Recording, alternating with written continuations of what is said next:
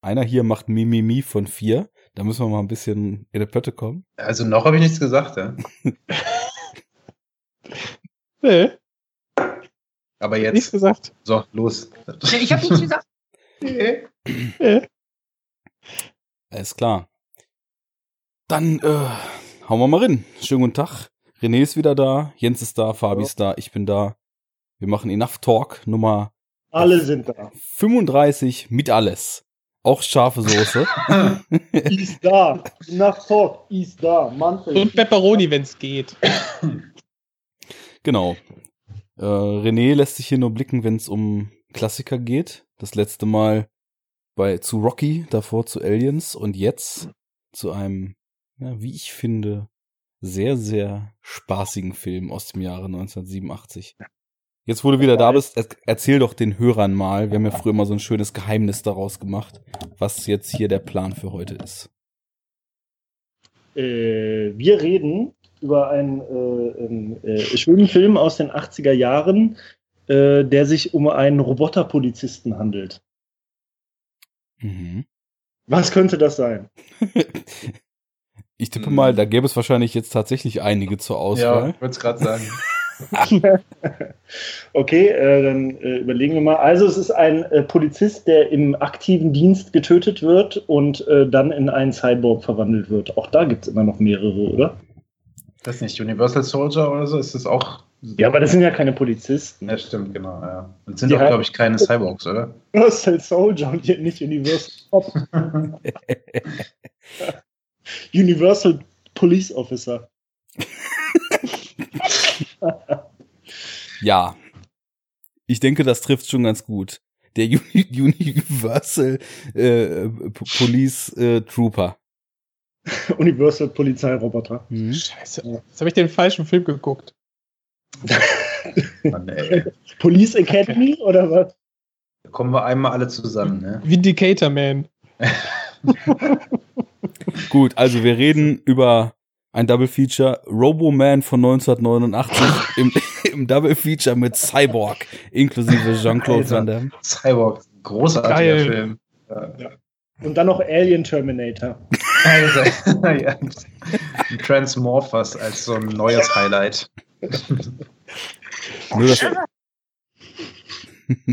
nur das Beste im Enough Talk. Ich merke, mit vier Leuten im Skype wird so richtig schön chaotisch. Also das wird auf jeden Fall ein Spaß.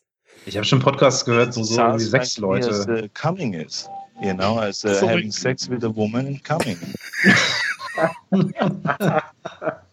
Das ist doch aus Pumping Iron, oder? Ja, Mhm. richtig. Ja. Ja, natürlich. You know, I'm in I'm in heaven. I come every time when I'm in the gym, when I'm at home. Every time I have the best feeling. It's still like heaven. I'm coming day and night. I mean, right? Enough talk! Oh Mann, ey. Dieses Lachen am Ende. Aha. Der hat doch ein Leben, ey. Enough talk.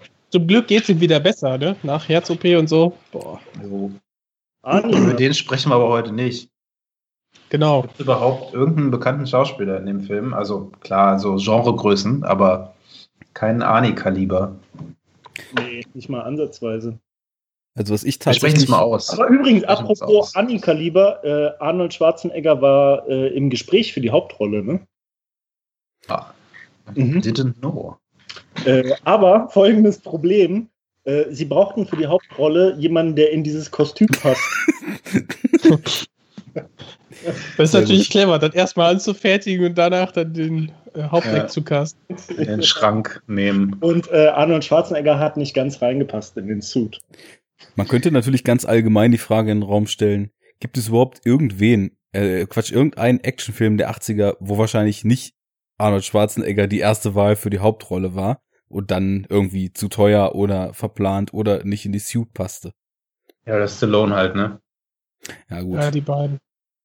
Die beiden haben das unter sich ausgemacht. Aber ja, ich glaube, die Frage ist schon berechtigt irgendwie. Aber gerade jetzt bei Robocop, über den wir übrigens sprechen, wir haben es, glaube ich, noch nicht gesagt, ähm, Spoiler. Das, äh, ist, ist das das Titelthema? Ich habe es, Wer, wer kennt's nicht? ähm, ja, ähm, Ja, doch. Äh, da, ich, ich hatte, habt ihr alle diese, auch diese Doku geguckt, die mit auf der Blu-ray ist oder DVD? Ich habe, ja Das leider, ich habe ja leider nicht die Blu-ray. Ich habe mir das Video bei Amazon geliehen. Ah, ja. Und da war keine Doku dabei, aber ich habe ein paar Reviews dazu geguckt. Hm. Kommt drauf an, worauf du jetzt hinaus willst. Naja, es gibt nur halt so ein Making-of, wo auch so ein bisschen halt Pre- und Post-Production irgendwie angesprochen wird. Und da sagt auch Verhoeven ist, ich glaube, dass er es ist halt, ähm, dass natürlich Terminator inspired ist, so der ganze Schwung. Also so die Idee einfach nochmal sowas halt zu machen, glaube ich. Genau. Ist Und halt zwar was- Die, äh, dieselbe, ähm, wie heißt das denn, derselbe Publisher? Ähm, Orion. Richtig. Ja.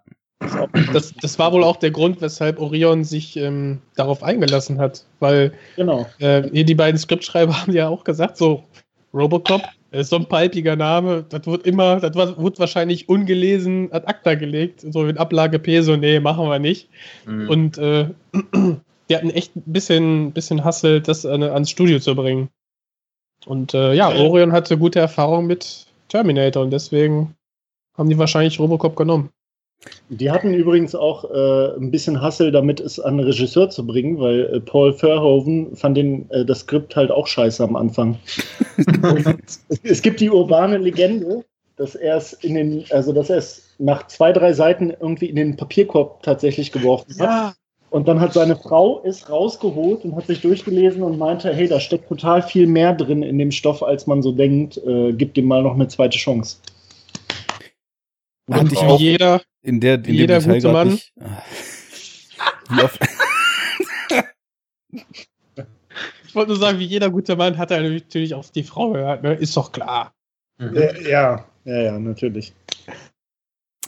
ich kannte die Geschichte auch, dass er da anfangs nicht sehr angetan war von. Aber diese urbane Legende war mir noch fern. Aber ist schon mal ein gutes Stichwort. Paul Verhoeven, der hier tatsächlich gar nicht sein, also ich dachte immer, es wäre sein US-Debüt gewesen. Aber wenn ich das richtig verstanden habe, dann hat er sogar vorher noch einen anderen Film da in in USA gedreht, oder? Wisst ihr da was drüber? Also ich weiß eigentlich auch nur, dass es seine erste Major US Production ist. Also so war die Formulierung. Genau, Major ist nämlich da Ja. das Stichwort. Meinst du Flash and Blood? Ich glaub, Äh, genau, genau, davon war die Rede, glaube ich, ja. Den habe ich auf jeden Fall nicht gesehen. Kennt den irgendwer von euch? Ja, Ich habe den, ich habe den vor, oh, weiß nicht, maximal ein Jahr oder so geguckt. Hm. Und es war so ein bisschen äh, Robin Hood in blutig. Hattest du das? tue tue ich dem jetzt ein bisschen, vielleicht ein bisschen unrecht, aber so die, so, so Set und Production Value war so ein bisschen wie bei dem Kevin Costner, Robin Hood. Mhm. Irgendwie. Was schon ziemlich viel ist, ne? Also, Ja, aber wenn du es mit dem heutigen Auge nochmal schaust, dann ähm, ja, sieht man schon die eine oder andere Pappmaché-Wand ist jetzt aber so, ist jetzt gar nicht schlimm. Ne? Ja, Robin Hood ist aber auch ein paar Jährchen noch später, ne? Der ist halt irgendwie, ist ja nicht Anfang 90er oder sowas. Ja, Dreh. Hm. Mitte 90er, glaube ich so. Hm. Ja, Anfang, also Ende 80er Flash, also Flash and Blood. Aber da war ja auch, ein Remake, ne? Von Robin Hood. Ich neulich den Trailer gesehen. Eieiei, okay. Schon Ja. noch eins, oh nein. Ja, Das riesiger Ridley Scott-Ding war halt so scheiße. Boah, der war, nee, das war, der wollte einen neuen Gladiator machen, aber hat es irgendwie verkackt. Ja, ich fand jetzt Ridley Scott sowieso in diesem Jahrtausend kaum noch einigermaßen interessant mit den Sachen, die er da so rausgehauen hat. Hast du mittlerweile Alien Covenant gesehen oder? Habe ich mittlerweile gesehen, ja. Ist schon echt gurkig, wa? Also, Ey, der hatte aber ein paar richtig gute Szenen, fand ich. So richtig ja, ja, auf jeden krasse. Fall. Ja, Also, ja. Einzelne Szenen auf jeden Fall. Also da hat er definitiv auch wirklich Momente, die ich dann teilweise so vom Terrorfaktor, mhm. so zum Beispiel als das erste Mal irgendwelche Wesen auf dem Planeten da kommen und die eine von der Crew, keine Ahnung wer, weil so richtig remarkable und äh, erinnerbar sind die ganzen Darsteller und Figuren ja halt leider nicht, aber die eine von der Crew sich da in das Raumschiff in dieses Labor zurückzieht Ja, und dann so eine mega. Gore-Szene da gerade abgeht und sie so total panisch und desorientiert durch die Gänge stolpert. Das ist schon wirklich äh, ein einzelner Moment, der es definitiv so Mhm. von der Qualität relativ weit oben in der Reihe so in, in puncto Einzelmomente geschafft hat. Das muss man Ja. schon sagen. Aber als Der- Film und so. gefolgt, gefolgt von dem richtig dümmsten Moment. Erst so dieser Backburster, dann richtig fiebrige Stimmung. Und was, was macht die äh, andere Crew-Kameradin? Ja, muss das ganze äh, Raumschiff natürlich in die Luft jagen, ist ja klar. Natürlich. Unsere einzige Möglichkeit, von diesem Planeten runterzukommen. Darf ich mal ganz kurz einhaken? Ich habe jetzt irgendwo den Anschluss verloren. Wie sind wir denn jetzt von Robin Hood auf Raumschiffe, explodierende Raumschiffe gekommen? Von Paul Verhoevens Flesh and Blood zu Robin Hood, Genau. zum Robin Hood Remake, zu Ridley Scott, zu Alien Covenant. Okay, das, das habe ich verpasst. Habe ich übrigens auch immer noch nicht gesehen. Okay, dann spoilern wir dich da mal nicht weiter. Der Film ist halt, also es ist halt schon irgendwie ein Kackfilm, aber er hat seine Momente. So kann man es, glaube ich, ganz gut zusammenfassen. Ja. Gut, worauf Okay. ich nur hinaus wollte, dass ja oft, und da nehme ich mich in der Vergangenheit nicht aus, in der äh, in Robocop-Hinsicht von Verhovens US-Debüt gesprochen wird. Und das war es halt nicht, weil er diesen Flash and Blood vorher gemacht hat. Da spielt ja auch Jennifer Jason Lee mit und verschiedene Krass, andere ja. einigermaßen, also, also zweite Reihe bekannte Darsteller. Rutger Hauer hat er quasi aus den Niederlanden dann mit rübergenommen, der ja dann irgendwie auch richtig Feuer für seine Karriere da gekriegt Ja, wobei hatte. Blade Runner war schon vorher, ne? Nee, das muss, ich dachte, das wäre so ein Jahr gewesen, aber ich glaube, ich habe gerade das Blade Runner. Blade Runner ist vertan. 82. Ja, okay, nee, dann hat Ru- Rutger Hauer sowieso schon gut äh, Fahrt aufgenommen vorher. Wobei Blade Mhm. Runner ja jetzt nicht unbedingt so der kommerzielle Erfolg war, drei Jahre Ja, das vorher. stimmt. Das ist ja, glaube ich, eher so ein Slowburner gewesen.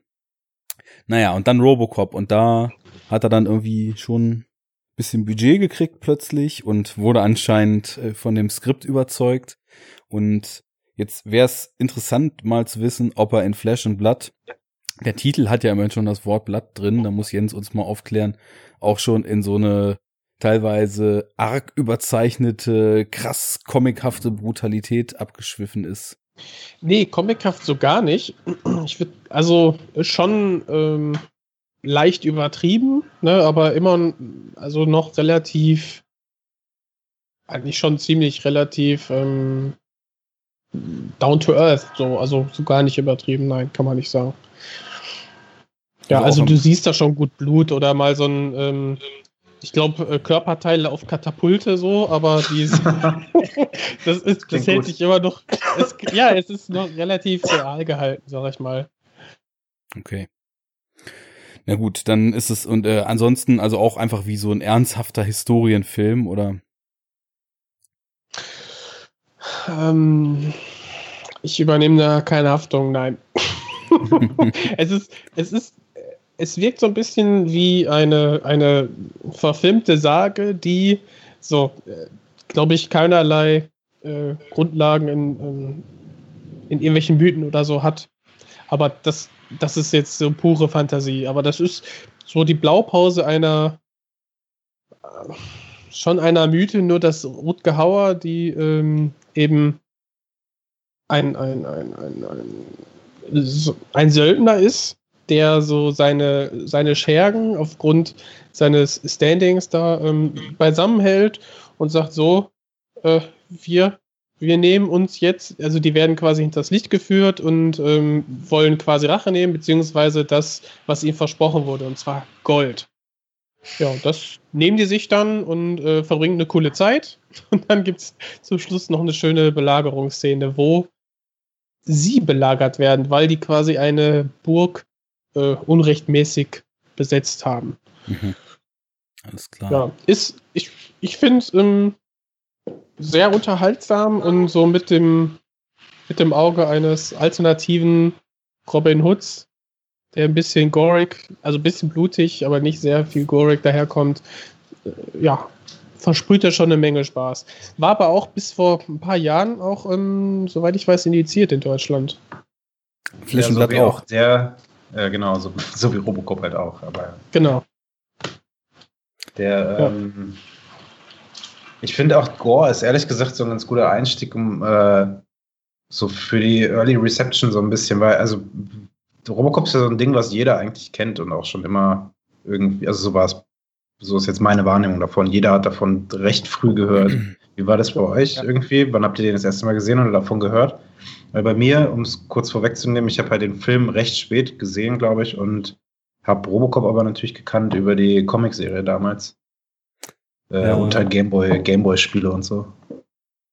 Es ist ja nicht, es gab ja sogar nicht nur eine Comicserie, es gab ja auch diese Äh, TV-Realserie. Ja, eine Miniserie gab es auch und es gab, glaube ich, sogar zwei Comicserien. Das war auch mein Zugang dazu, muss ich sagen. Also ich weiß jetzt nicht mehr welche von den Serien, aber gefühlt, ich meine, es gibt ja auch, glaube ich, Robocop sogar bis Teil 5, oder? Ähm, Äh, drei- Weiß ich also nicht. Hauptfilmreihe, da gibt es drei Teile von. Drei, okay. Hm. Ich dachte, das ist dann irgend, also zumindest hatte ich das Gefühl, dass Robocop und das ist vielleicht geht es in Richtung, was Fabi gerade fragte, dann schon auch so ein Phänomen war, was irgendwie jeder kannte, wo aber auch wahrscheinlich keiner irgendwie jetzt mal den Originalfilm oder so gesehen hatte, so wie Ja, genau. jeder auch Freddy Krüger kannte, aber wahrscheinlich aus irgendeinem der x Teile, die es da gibt, irgendwie immer mal was im Fernsehen oder den bei irgendwem auf VHS gesehen hatte. Also Robocop war ja auch schon so eine Nummer.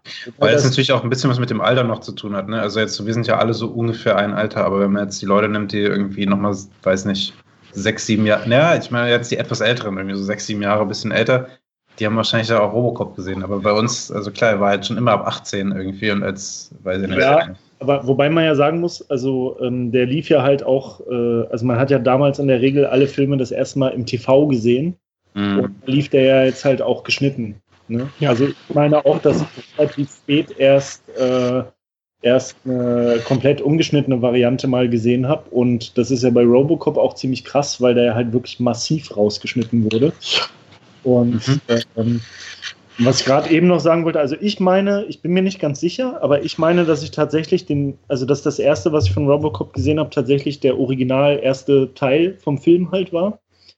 Aber äh, das ist ja auch voll der krasse Unterschied, äh, wo man jetzt den Zugang hat, weil diese ganzen Serien, also diese TV-Serien und die ähm, und die Zeichentrickserie, die waren ja voll auf Kindergerechtigkeit. Ja, ja, total. Und die hatten ja eine ganz andere äh, Tonalität als der Film. Also dieses ganze, dieses typische Verhoeven-mäßige mit der Gewalt und die Überzeichnung und die Satire und so weiter, das haben die halt alles nicht, ne?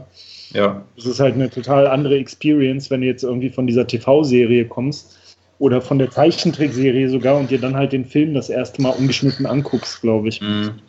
Be beziehungsweise wir müssen jetzt überhaupt, und das ist vielleicht auch ein ganz schöner Punkt jetzt, nochmal, was ungeschnitten bedeutet, überhaupt erst nochmal festlegen, weil der Film ist sogar in äh, USA geschnitten gelaufen, weil es gibt ja auch noch den Unrated Director's Cut. Ja. Und die Ki Das war auch der, den ich jetzt gerade ge gesehen habe in Vorbereitung. Also. Ja, ich weiß das jetzt gerade gar nicht. Ich habe die UK Blu-ray. Ähm, Also die, auch der Unrated Cut ist jetzt mittlerweile in Deutschland halt frei verfügbar und nicht Genau. mehr. Ne, der ist jetzt ab 16, glaube ich. Ähm, Nee, 18, 18. sicher? Das ist, mh, das ist die Version, die ich hier im, im äh, Regal habe. Und das ist Ja. auch, ich habe den auch 2014 Ende, also eben als die Blu-ray rauskam, ich glaube, der, wurde- der wurde ja ähm, 2013 im Dezember deindiziert. Mhm. Und ich wusste immer, Robocop, ne, hier Paul Verhoeven, ähm, muss ich mal gucken. Äh, hatte wenig Bock, ähm, mit denen irgendwie von äh, zu importieren für viel Geld. Damals hatte ich halt nicht so viel Geld und ja, ich habe mir dann irgendwann mit Freuden die deutsche Blu-ray gekauft und mir Robocop reingezogen am selben Abend. Mhm. Jo. Und das ist dann also jetzt der, der Unrated Director's Cut, ja? Director's Cut. Okay. Weil es gibt ja halt auch noch die R-Rated und Das, das ist die Kinofassung. Ach so. Die R-Rated ist ja, die genau, Kinofassung. genau, das war die Kinofassung, die Mhm. dann auch in Deutschland im Kino lief, aber dann für VHS-Release und so weiter dann entsprechend geschnitten wurde. Und die, Nee, die wurde nicht geschnitten, die war einfach nur indiziert. Die kamen schon so raus, irgendwie. ja, der, also der Kino. es gibt ja auch FSK 16er Releases davon. Ja, okay, gut. Mhm. Meinetwegen, ja. ja, ja, ja. Ich, also ich wollte darauf hinaus, dass weiten. ich eben gehört hatte, dass auch in den USA selbst irgendwie so kleinere Spitzen dann noch entfernt wurden, damit er halt sein R-Rated, äh, sein R-Rating kriegt. Mhm. Und das waren eben zum Beispiel, also es gibt einen ganz interessanten Schnittbericht auf unserer beliebsten Anlaufstelle schnittberichte.com, wo zum Beispiel die Kinofassung, sprich der äh, R-Rated Cut mit dem Unrated Director's Cut verglichen ist. Und da sind zum Beispiel in der ersten Szene, als der Manager von Ed 209 zerholzt wird, sind so kleinere, kleinere Momente rausgeschnitten, dann wird, wo er dann auf dem Tisch liegt und die ganze Zeit noch in ihn reingeholzt wird. Das ist zum Beispiel weg und so diverse di direkte Close-ups von irgendwelchen Einschusslöchern, die in dem Film ja auch immer mit so einem wegfliegenden Stück Fleisch garniert sind. Und all solche Geschichten wurden da halt entschärft. Typisch äh, ne? Ja, das, Also ich Also- finde, äh, der hat total den Signature, ähm, äh, wie sagt man, also so die, die, diese Animation, wenn jemand erschossen wird bei Verhoeven, ist total der Signature-Move. Ja, voll. Weil jedes Mal so ein richtig fettes Einschussloch entsteht und halt echt immer so ein Fleischfetzen wegfliegt. Ich glaube, das sagt er auch in dieser Doku tatsächlich. Wenn ich, äh, vielleicht lüge ich jetzt auch, aber ne, ich habe die so letzte vor anderthalb Wochen geguckt, aber da sagt er das auch, dass bei ihm halt soll es so halt auch nach was aussehen, wenn irgendwer abgeknallt wird. Ich so, man soll halt sehen, dass es weh tut und so und ne, irgendwie Ja. sowas sagt er, glaube ich. Und dieses- Gewalt, geil. und dieses- I like violence in movies. Ja, genau.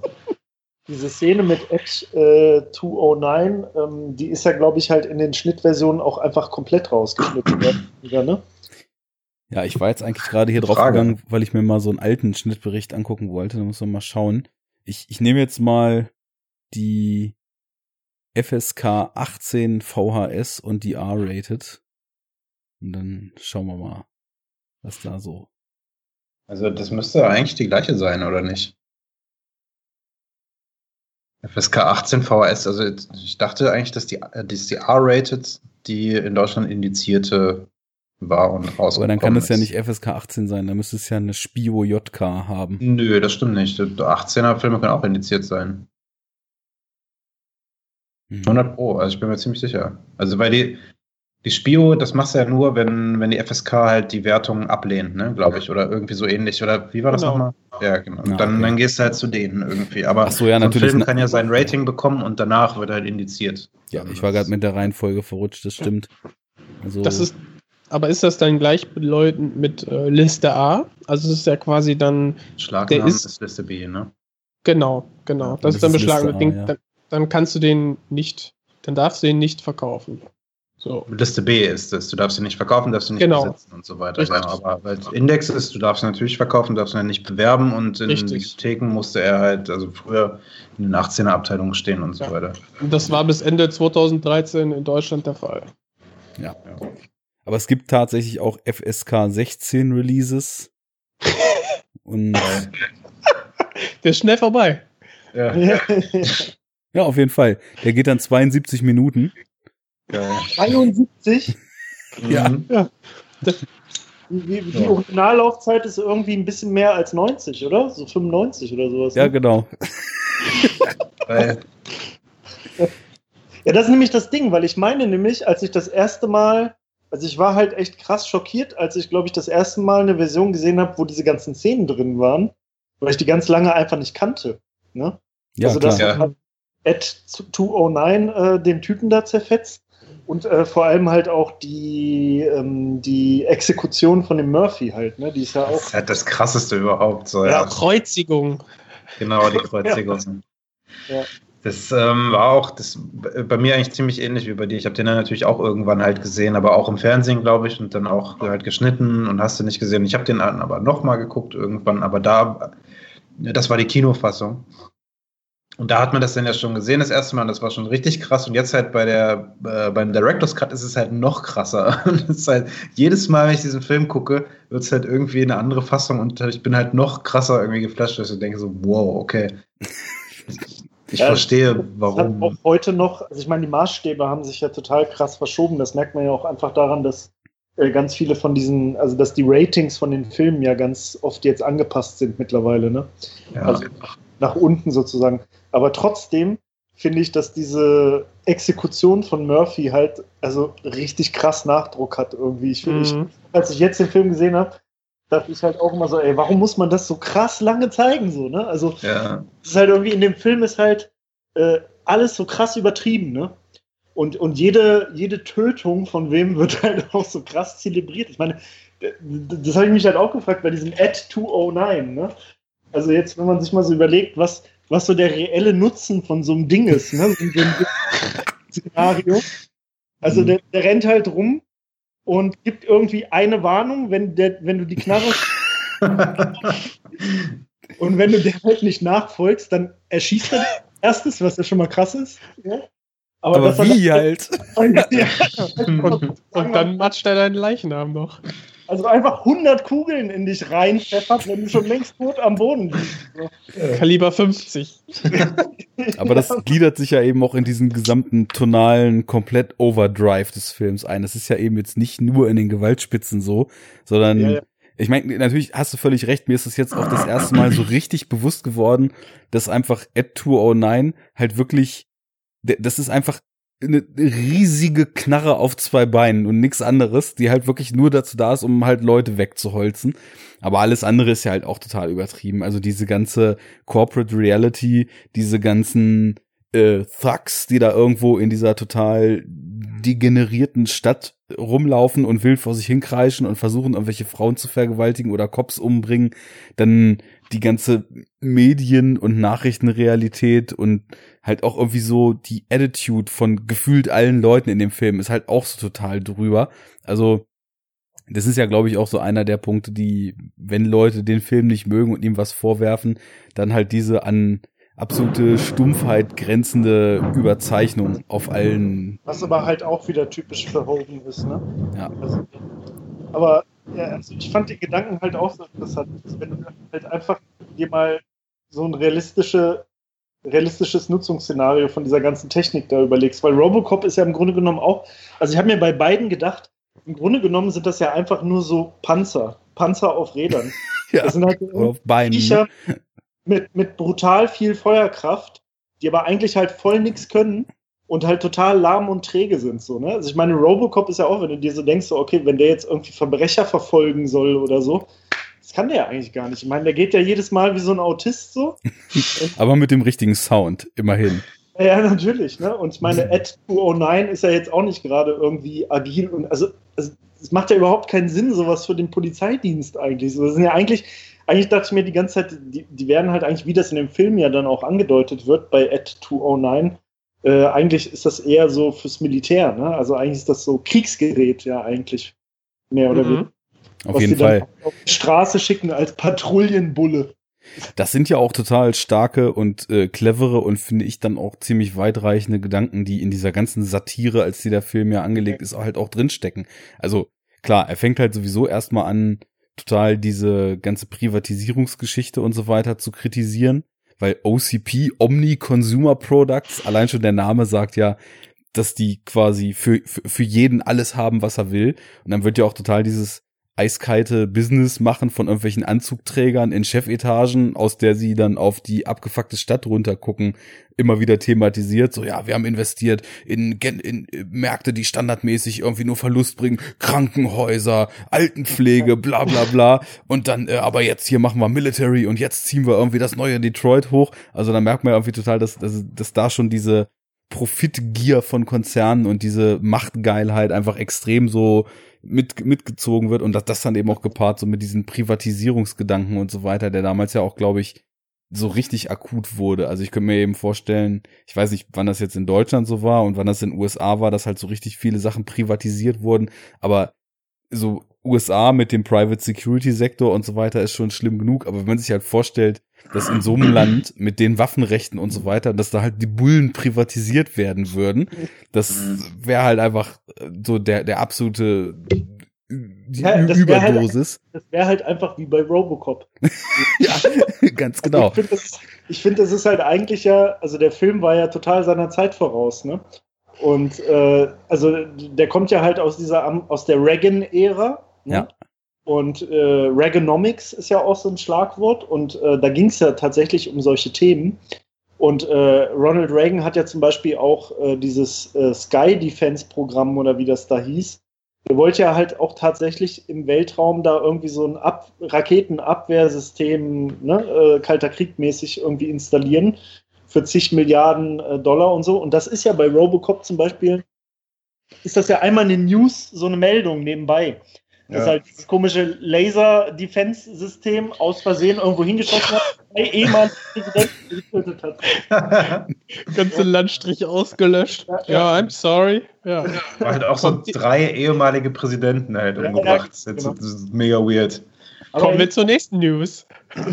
Aber also jedenfalls, ähm, ich weiß nicht, der hat halt, finde ich, total viel von damals so aufgegriffen und auch so dieses, also wie du schon sagst, so Privatisierung und halt auch so, so Globalisierung und solche Geschichten, als das halt noch gar nicht so ein Begriff war irgendwie. Ne? Also und wenn, ich finde ja, dass einige Sachen in dem Film ja durchaus mittlerweile nah an der Realität sind. So, Auf ne? jeden also, Fall.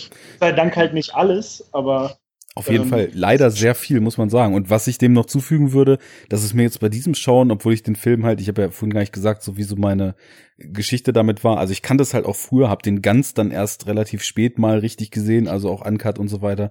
Und seitdem immer mal wieder. Und dieses Mal ist mir erst so richtig aufgefallen, so, man denkt ja, oder was heißt man denkt, es, es zeigt sich ja bei Sci-Fi immer wieder, dass so die Technikängste der jeweiligen Epoche halt sich total stark in den Sci-Fi-Filmen aus der Zeit widerspiegeln. Und hier ist es eben auch total heftig, wie sehr so diese Angst des wegrationalisiert werden des, des arbeitenden Menschen durch Automatisierung da eben auch noch so mit drin ist. Weil ich meine, es geht halt darum, dass die Cops ersetzt werden sollen durch halt irgendwelche vermeintlichen Roboter, die dann eben komplett Kahlschlag auf der Straße machen. Und das, ich meine, so in anderen, anderen äh, Sci-Fi-Filmen, wo Ängste vor KI und Ängste vor, was weiß ich, irgendwelchen Nuklearschlägen und vor äh, toxischen biologischen Angriffen und so weiter drin sind, das kann man ja auch voll oft so gut auf die Zeit beziehen. Und gerade dann so vor der Kulisse Detroit und in, in den 80ern eben ist mir das diesmal einfach auch total stark aufgefallen, wie dieses Thema da so im Skript irgendwie mit verarbeitet wurde. Mhm. Ja, die ehemalige Auto Motown Hochburg. Ja, genau. Und da greift vieles so geil ineinander. Also es ist echt, ich fand den Film halt immer super, super witzig. Also einfach, weil er so absurd übertrieben ist und halt einfach total Spaß macht. Dann in seiner Satire und Dystopie irgendwie auch ziemlich treffend, aber ja, halt mega dick aufgetragen und auch irgendwie so schön sch sch sch ähm, stumpf schundig, sag ich mal.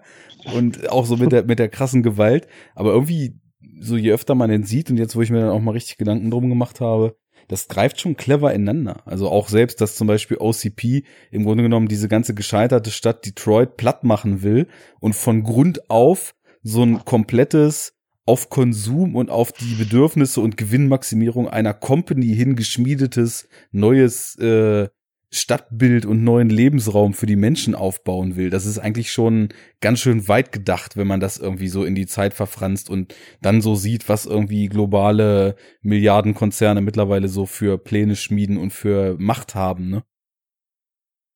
Mhm. Ist so Amazon ein bisschen vorweggegriffen, ne? die jetzt ja auch in Ja. die Städteplanung eingreifen und sagen, ja, hier, ähm, wer uns den besten Deal gibt, ähm, da planen wir was und bauen unser Headquarter hin und so. Bei Ja, Detroit, das- glaube ich, in den 80ern noch gar nicht mal so sehr im Arsch war, wie es dann in den 90ern und frühen 2000ern, glaube ich, äh, war. Also es war schon, glaube ich, schon halt klar irgendwie, ja, ich weiß gar Doch, nicht, doch. Also es war halt, Die, die, Ja. die, Techno-Entwicklung ab äh, 83, Ja, stimmt, du hast 84, recht. 85 Ja, war ja schon voll die Reaktion darauf. ja, aber es war halt gerade so war. irgendwie, äh, Anfang 80er ging das da bergab, glaube ich, oder Ende 70er vielleicht, aber es war jetzt nicht, nicht schon so mega abgefuckt, aber ja, klar, von, der Film ist von 87, ne? Das Mhm. passt Ach schon, ja. gut. Es ja, ist noch okay. nicht das It Follows Detroit, aber ist auf Ja. jeden Fall schon ganz schön am Ende. Mhm. Ja, stimmt, Ja. stimmt. Ist schon eine schöne Satire, Science-Fiction-Dystopie. Aber kurioserweise wurde der Film ja gar nicht in Detroit, Detroit gedreht. Ja, Ach, ja, sehr gut. Also er wurde größtenteils in Dallas und in Pittsburgh gedreht irgendwo. Ja, man sie sieht ja auch nicht wirklich viel von der Stadt, ne? Also das Nee, ist ne? so.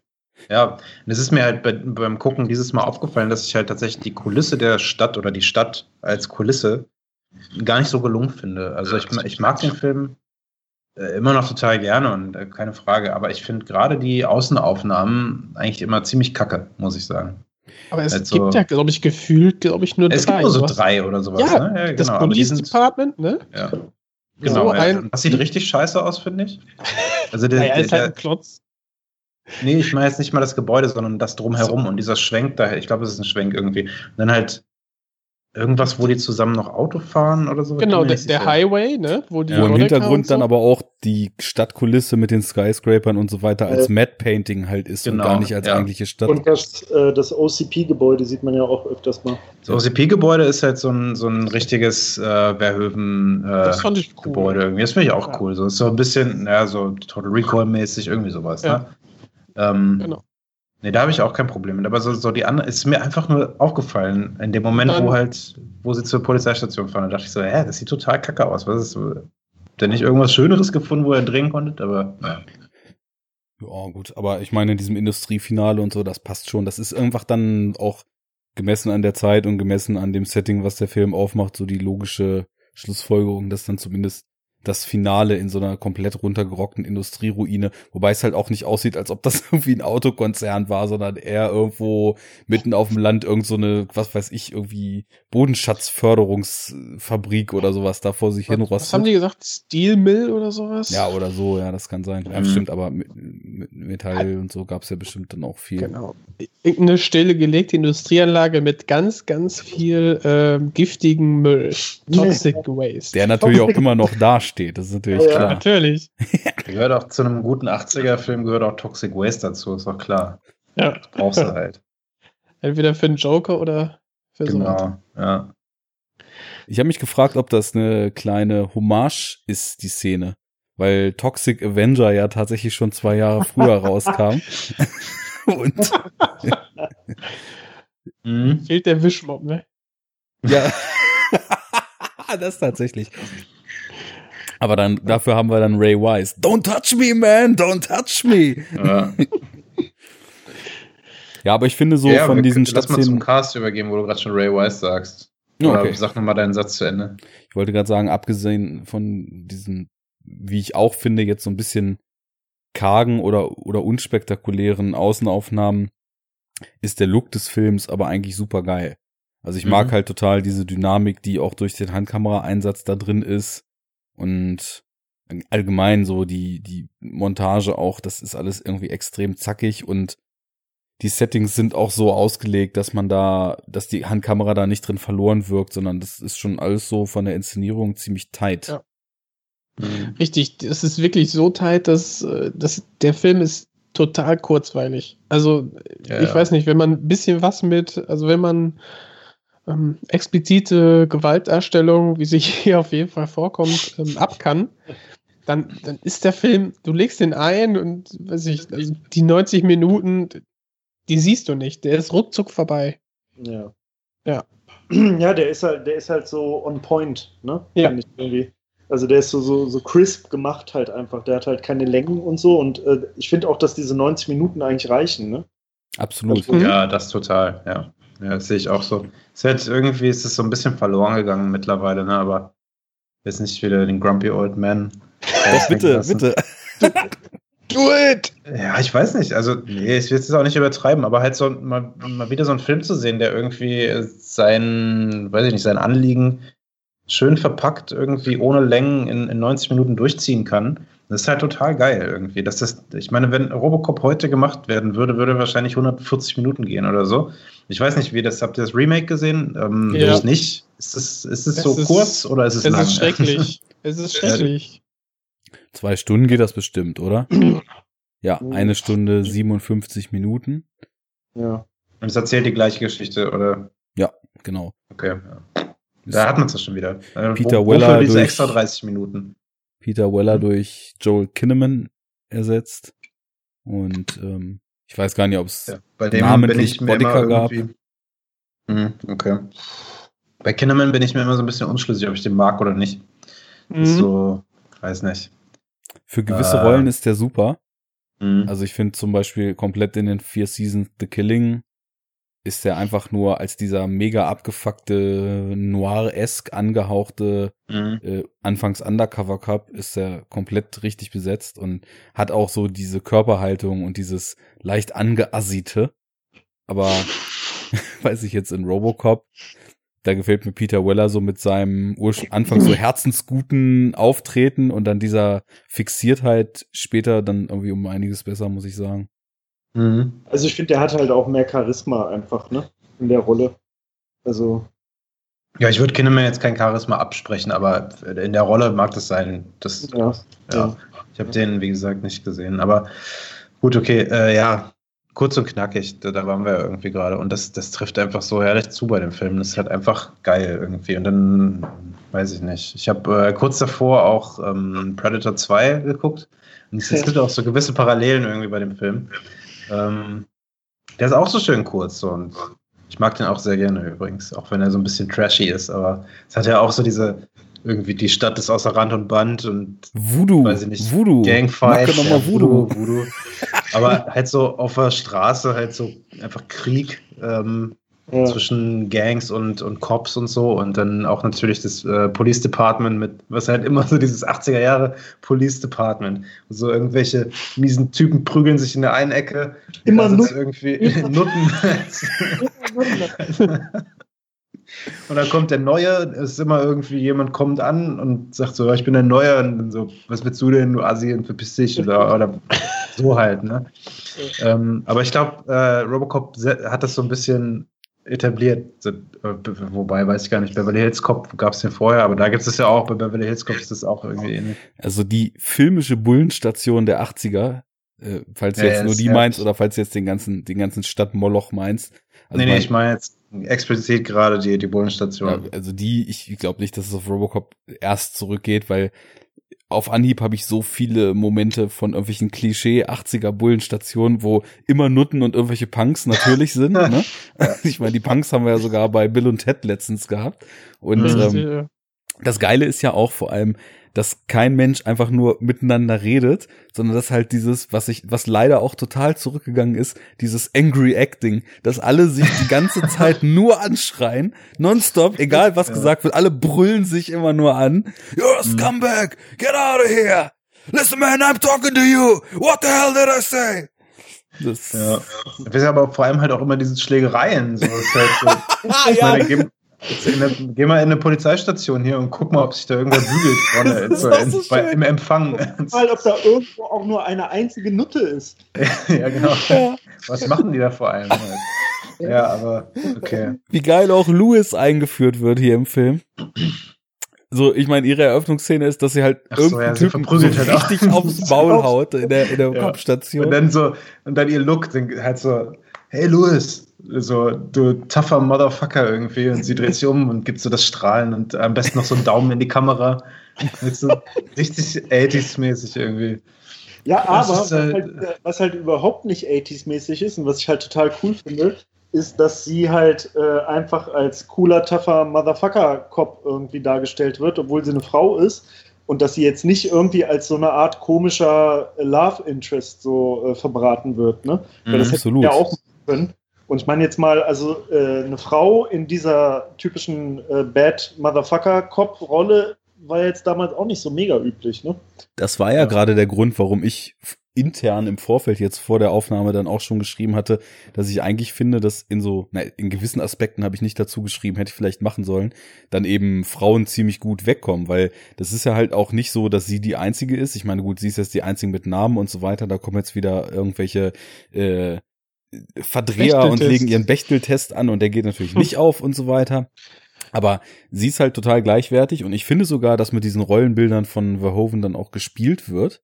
Also es gibt ja auf der einen Seite erstmal ihre Einführung und so weiter und dann geht's ja los, als sie dann auf Streife gehen das erste Mal, dann stellt sich ja die Frage, wer fährt? Und sie will halt so Ja. ganz selbstverständlich fahren und er setzt sich erstmal noch so rein, so nach dem Motto, ich, ich übernehme das schon, so Puppe, ne? Und dann kriegen sie ihren ersten Notruf und dann kippt halt sofort so, weil das wer fährt, wird da glaube ich eben auch so ein bisschen so als die Machtdemonstration angesehen. Äh, war ja auch irgendwie damals noch anders so, der Mann und sein heiliges Auto und so weiter. Und dann, dann kommt so ein bisschen Heat ins Spiel und plötzlich überlässt er ihr halt sofort das Steuer und was dann so Auto. signalisiert, in dem Moment erkennt er sie halt definitiv Ja. als die Taffere an. Apropos, apropos ähm, äh, Klischees äh, über Bullen in solchen Filmen, äh, ist nicht auch die Situation, wo sie dann da so schnell weg müssen, weil sie irgendwie zum Einsatz müssen, nicht auch wieder Hotdog stand, ne? ja, so Donuts fressen oder so? Ja. Äh, Kaffee, Kaffee ja. wegschmeißen, schnell ins Auto hechten, ne? Ja, und dann ja. geht Gummi. Ja, was man Ja, halt dann- so macht als Cop, ne? Ja, und dann, und dann schön die, 187 auf dem Boulevard, 187 auf dem Boulevard. Alle verfügbaren Einheiten sofort dahin. I'm a cop, you idiot! dann erstmal schön Verfolgungsjagd auf den Highway. Ja. Ne? Muss sein. Und das ist auch wieder so schön, weil es wird halt einfach überhaupt gar nicht gecheckt, wer das ist oder was die gemacht haben und so weiter. Sie fahren halt Ja. hinterher und er lädt halt Cowboy-mäßig seine zwei Knarren durch und dann wird halt einfach geholzt. Also Ja. komplett. Wie man das halt so macht, ne? Nee, er, er, er gibt kurz vorher nochmal über Funk durch, ja, wir haben jetzt die Verdächtigen, äh, verfolgen gerade die Verdächtigen, aber dann geht Ballerei los. Weil es ja auch schon so ein bisschen etabliert wird am Anfang, dass, dass selbst die, also nicht nur die, die Robo-Bullen, also hier Ed und dann später Robocop und so halt so die mega Haut drauf Truppe sind, sondern auch die normalen Bullen sind ja, werden ja auch schon so ein bisschen so am Anfang etabliert, eben dadurch, dass sie halt die ganze Zeit die Leute verprügeln und so weiter, dass sie halt auch irgendwie und, und, und verrecken und so, da war ja noch irgendwie, ja, und der ist jetzt äh, gestorben und Genau. Im Einsatz und so weiter. Also diese werden da auch verheizt wie so eine Militärtruppe oder Ja, sowas. das ne? ist ja auch eigentlich total starkes Worldbuilding. Weil ja, genau. so, so wird ja ganz implizit eben auch klar gemacht und ich finde, das passt dann auch total gut mit dieser mega überzogenen Gewalt später zusammen. Dass also schon man am Anfang merkt, okay, für die ist das ähm, so ein total, äh, also jeder, jeder Tag ist so ein Struggle und könnte halt der letzte dann auch wieder sein. Und ich hatte irgendwann mal gehört, dass eine Kritik an dem Film war, äh, wie soll man das denn glauben, dass als äh, Murphy dann zu Robocop wird durch OCP gegen seinen Willen und als Lewis ihn wiedererkennt, dass die ja total die harte Bindung an ihn hat und das wäre ja totaler Blödsinn, weil die wären ja einmal eine halbe Stunde zusammen auf Streife gewesen und so weiter. Und da denke ich mir dann auch so, naja, die Welt, die da etabliert wird, wenn du da einen neuen Partner kriegst, äh, da du halt irgendwie gefühlt so alle zehn Minuten einfach irgendwo umgeballert werden kannst auf der Straße, bist du, denke ich mal, auch dann vertrauensmäßig sofort all in, was irgendwie den neuen Partner betrifft und versuchst gegenseitig irgendwie dir den Arsch frei zu halten. Also das äh, passt irgendwie auch so, so chemietechnisch mit den beiden von Anfang an eigentlich ziemlich gut, wie die dann Ja. so als Erstens Team. das und, und das zweite ist ja, ähm, ich meine, die, die, die, die Cops halten halt eben zusammen, ne? Wenn du einer von denen bist, dann bist halt einer von denen. Ich meine, das ist ja das, was wir durch alle Thriller und äh, Cop-Filme, die wir so kennengelernt haben. Oh ja. Ich meine, das ist ja, es ist ja schon eh wie ein Trope und ähm, ich meine, man kann jetzt nicht alles hinterfragen oder satirisch überhöhen, ne? Also irgendwo musst du auch dann Genre-Konventionen äh, eben erfüllen und das ist halt eben eine. Er ist der Neue, er ist versetzt worden und ähm, der gehört eben dazu und wird äh, ähm, ja unterstützt. Und ich meine, wenn da jemand, sie hat es ja mit angesehen, die Kreuzigung per äh, Shotguns, die wir gesehen haben, wird ja zwischengeschnitten durch die Reaktionen teilweise Ja. seiner Kollegin. Und ähm, ja, ich, ich sag mal so, wenn du das mit ansiehst, dann wundert man sich schon, ne, dass da plötzlich jemand äh, mit äh, Cyborg-Teilen dann plötzlich wieder rumläuft. Natürlich, natürlich. Und äh, es war ja jetzt auch dann doch relativ drastisch, was sie da vor Augen gekriegt hat. In der ersten Schlachtszene, könnte man sagen. Also für mich Also war das sowieso cool, aber es, ich hatte es nur mal gehört, dass da irgendjemand dann rumkritisiert wurde. Mhm. Aber ich habe mal eine grundsätzliche Frage und vielleicht Idee, ähm, äh, weil wir uns da jetzt schon wieder so krass im Detail äh, verfangen haben. Den, den Plot vom Film vielleicht irgendwie mal kurz anreißen. Mind if I zip this up? Zip it up. Wer möchte es denn absippen? Ja. Ja, du der immer der, der fragt, ne? Ja. Do it! Oh, ich, ja, ich kann es mal versuchen. Ihr, könnt ja, ihr, könnt ja, ihr könnt ja so äh, einsteigen, wenn ich äh, ins Stammeln komme. Mach's Nee, kurz kannst du und übrigens- knackig. Kannst du übrigens dein Mic Come noch on! Do it now! minimal lauter machen oder ein bisschen weiter reinsprechen? Ich? Ja. Ja, Moment, ich kann. Nee, so ist schon besser. Du warst, glaube ich, ein bisschen weit weg. Okay, ähm, ja gut, also äh, Robocop, was passiert? Äh, wir befinden uns in einer nicht definierten näheren Zukunft, die aber natürlich aus heutiger Sicht sehr stark nach Vergangenheit aussieht. Ähm, und sind halt in Detroit, in den USA. Und Detroit ist halt äh, natürlich total runtergekommen und ist also quasi ein totaler Moloch. Verbrechen ohne Ende. Die Polizei scheint dem irgendwie nicht mehr Herr zu werden und auch wirtschaftlich läuft es alles nicht so gut. Ähm, und es gibt quasi einen, äh, ja, wie sagt man, so, so äh, wie nennt man das denn, so einen monolithischen Konzern quasi, äh, OCP, Omni Consumer Products, der äh, quasi alle Fäden in der Hand hält und in allen möglichen Geschäftsfeldern halt aktiv ist und äh, ein Deal mit dem Bürgermeister der Stadt Detroit äh, abgeschlossen hat, dass er quasi die, also dass der Konzern OCP die Polizei verwalten darf. Ich weiß jetzt nicht genau, wie das ist, also ob der, die Polizei quasi gekauft hat oder, oder halt einfach die, die Organisation und Verwaltung und Ausstattung der Polizei übernimmt. Das sagen sie irgendwann. Ich habe es aber auch vergessen, wie es genau war. Also ich glaube, die, die haben da schon komplett das Sagen. Die, ob die Polizei ja, also ihm wirklich gehört, weiß ich nicht. Genau, aber genau, sie haben halt das Sagen ne? und ähm, privatisieren also quasi die Polizei im großen Stil, was unter der Polizei, unter den Polizisten natürlich für Argwohn äh, sorgt. Und die wollen halt die ganze Zeit, das ist ja auch so ein wiederkehrendes Thema im Film, die wollen halt immer streiken. Ne? Ja. Machen sie aber halt nie so richtig. Und ähm, ja, also die äh, haben, wie gesagt, die äh, Polizei unter Kontrolle und wollen in dem Zuge sozusagen äh, so neue Law Enforcement Technology äh, lancieren. Also sprich irgendwelche äh, Roboter, Cyborgs, die halt quasi ähm, äh, Arbeit machen oder ersetzen oder wie auch immer. Und da wird halt dieser besagte Ad 209 vorgestellt in einer äh, Vorstandssitzung von OCP was halt äh, das besagte riesige zweibeinige Monstrum ist, das einfach aus zwei unfassbar riesigen Maschinengewehren auf äh, Beinen besteht. Minigun. Ja, ich glaube, ja, also ich glaube, das ist schon ein bisschen größer als Minigun irgendwie, ne? Also ist ja eher schon so Flugabwehr-Kaliber so fast. Und ähm, naja, jedenfalls, der wird vorgeführt und das geht grandios schief. Also es gibt eine Fehlfunktion und der Ad 209 äh, tötet äh, unter großem Spektakel eines dieser Vorstandsmitglieder. Und ähm, dann brauchen sie halt eine neue Idee. Und es gibt halt so einen aufstrebenden jungen Manager in dieser Firma, äh, der quasi ein Projekt angefangen hat, was schon mal irgendwie angelaufen ist, aber dann nicht weiter gefördert wurde. Und da war die Idee halt nicht einen Roboter zu bauen, sondern quasi eine Mischung aus Mensch und Roboter und also ein Cyborg dann quasi, der dann halt äh, als Polizist auftritt. Und äh, das mündet dann ja schlussendlich halt in den Robocop. Und nun brauchen die also natürlich aber erstmal jemanden, der äh, sich sozusagen dafür anbietet. Und freiwillig macht das ja keiner so richtig. Wird ja dann auch in dem Film äh, klar. Und dann äh, fangen die halt an, Polizisten zu versetzen in Gegenden, die halt also eine besonders hohe Mordrate haben, beziehungsweise wo besonders viel Verbrechen ist. Kurzer Zwischen, äh, Zwischenanmerkung, wird ja. mir jetzt auch erst klar. Und anscheinend hat auch OCP als ja, Verwaltung oder Besitzer der, der Cops quasi irgendwelche Knebelarbeitsverträge an Start gebracht, wo dann irgendwie die Cops sogar nach ihrem Tod quasi in den Besitz von OCP übergehen, weil als sie dann äh, mit dem Robocop-Programm fortfahren, sagen sie auch irgendwie so von wegen, he signed over his rights, you can do with him whatever, whatever you want.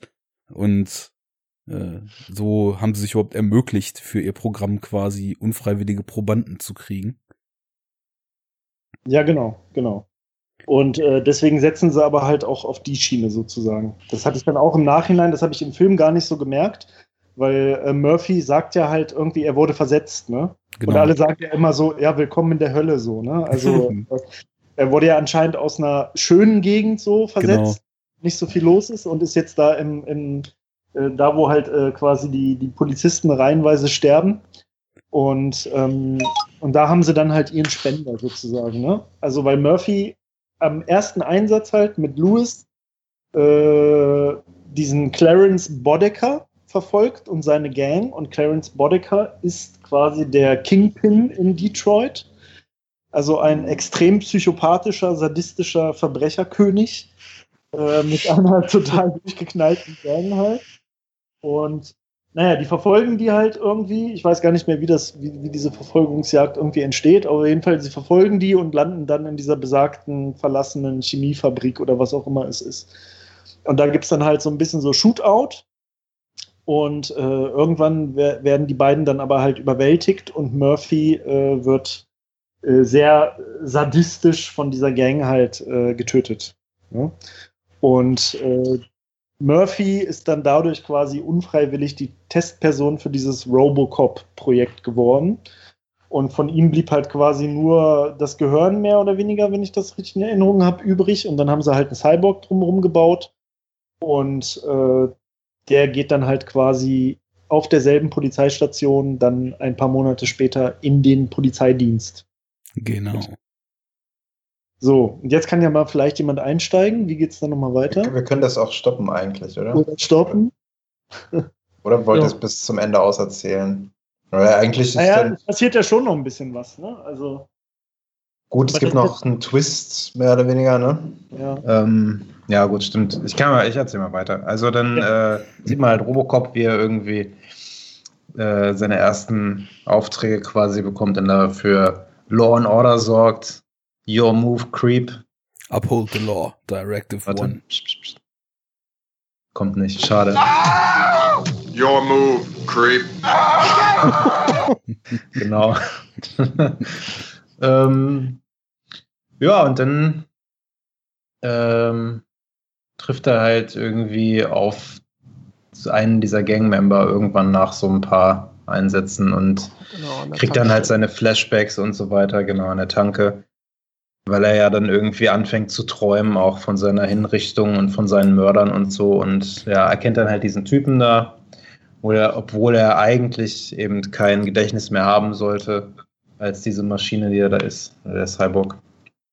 Und geht dann quasi auf Jagd und beschafft sich noch so Informationen aus dem Polizeirechner und so weiter und so fort. Geht dann halt los und jagt die und ja, weiß ich nicht. Letzten Endes, ich muss jetzt auch nicht so detailreich, glaube ich, erzählen. Gibt es dann halt den großen Shootout oder den großen Endkampf gegen seine Mörder. Ja, gegen Ja. seine Mörder und dann natürlich auch, weil er ist ja auf zweifache Weise gebeutelt. Zum einen gegen die Gang von Bodica und zum anderen natürlich gegen den Konzern, der Ja, genau. zu dem Das gemacht halt- hat, was er ist.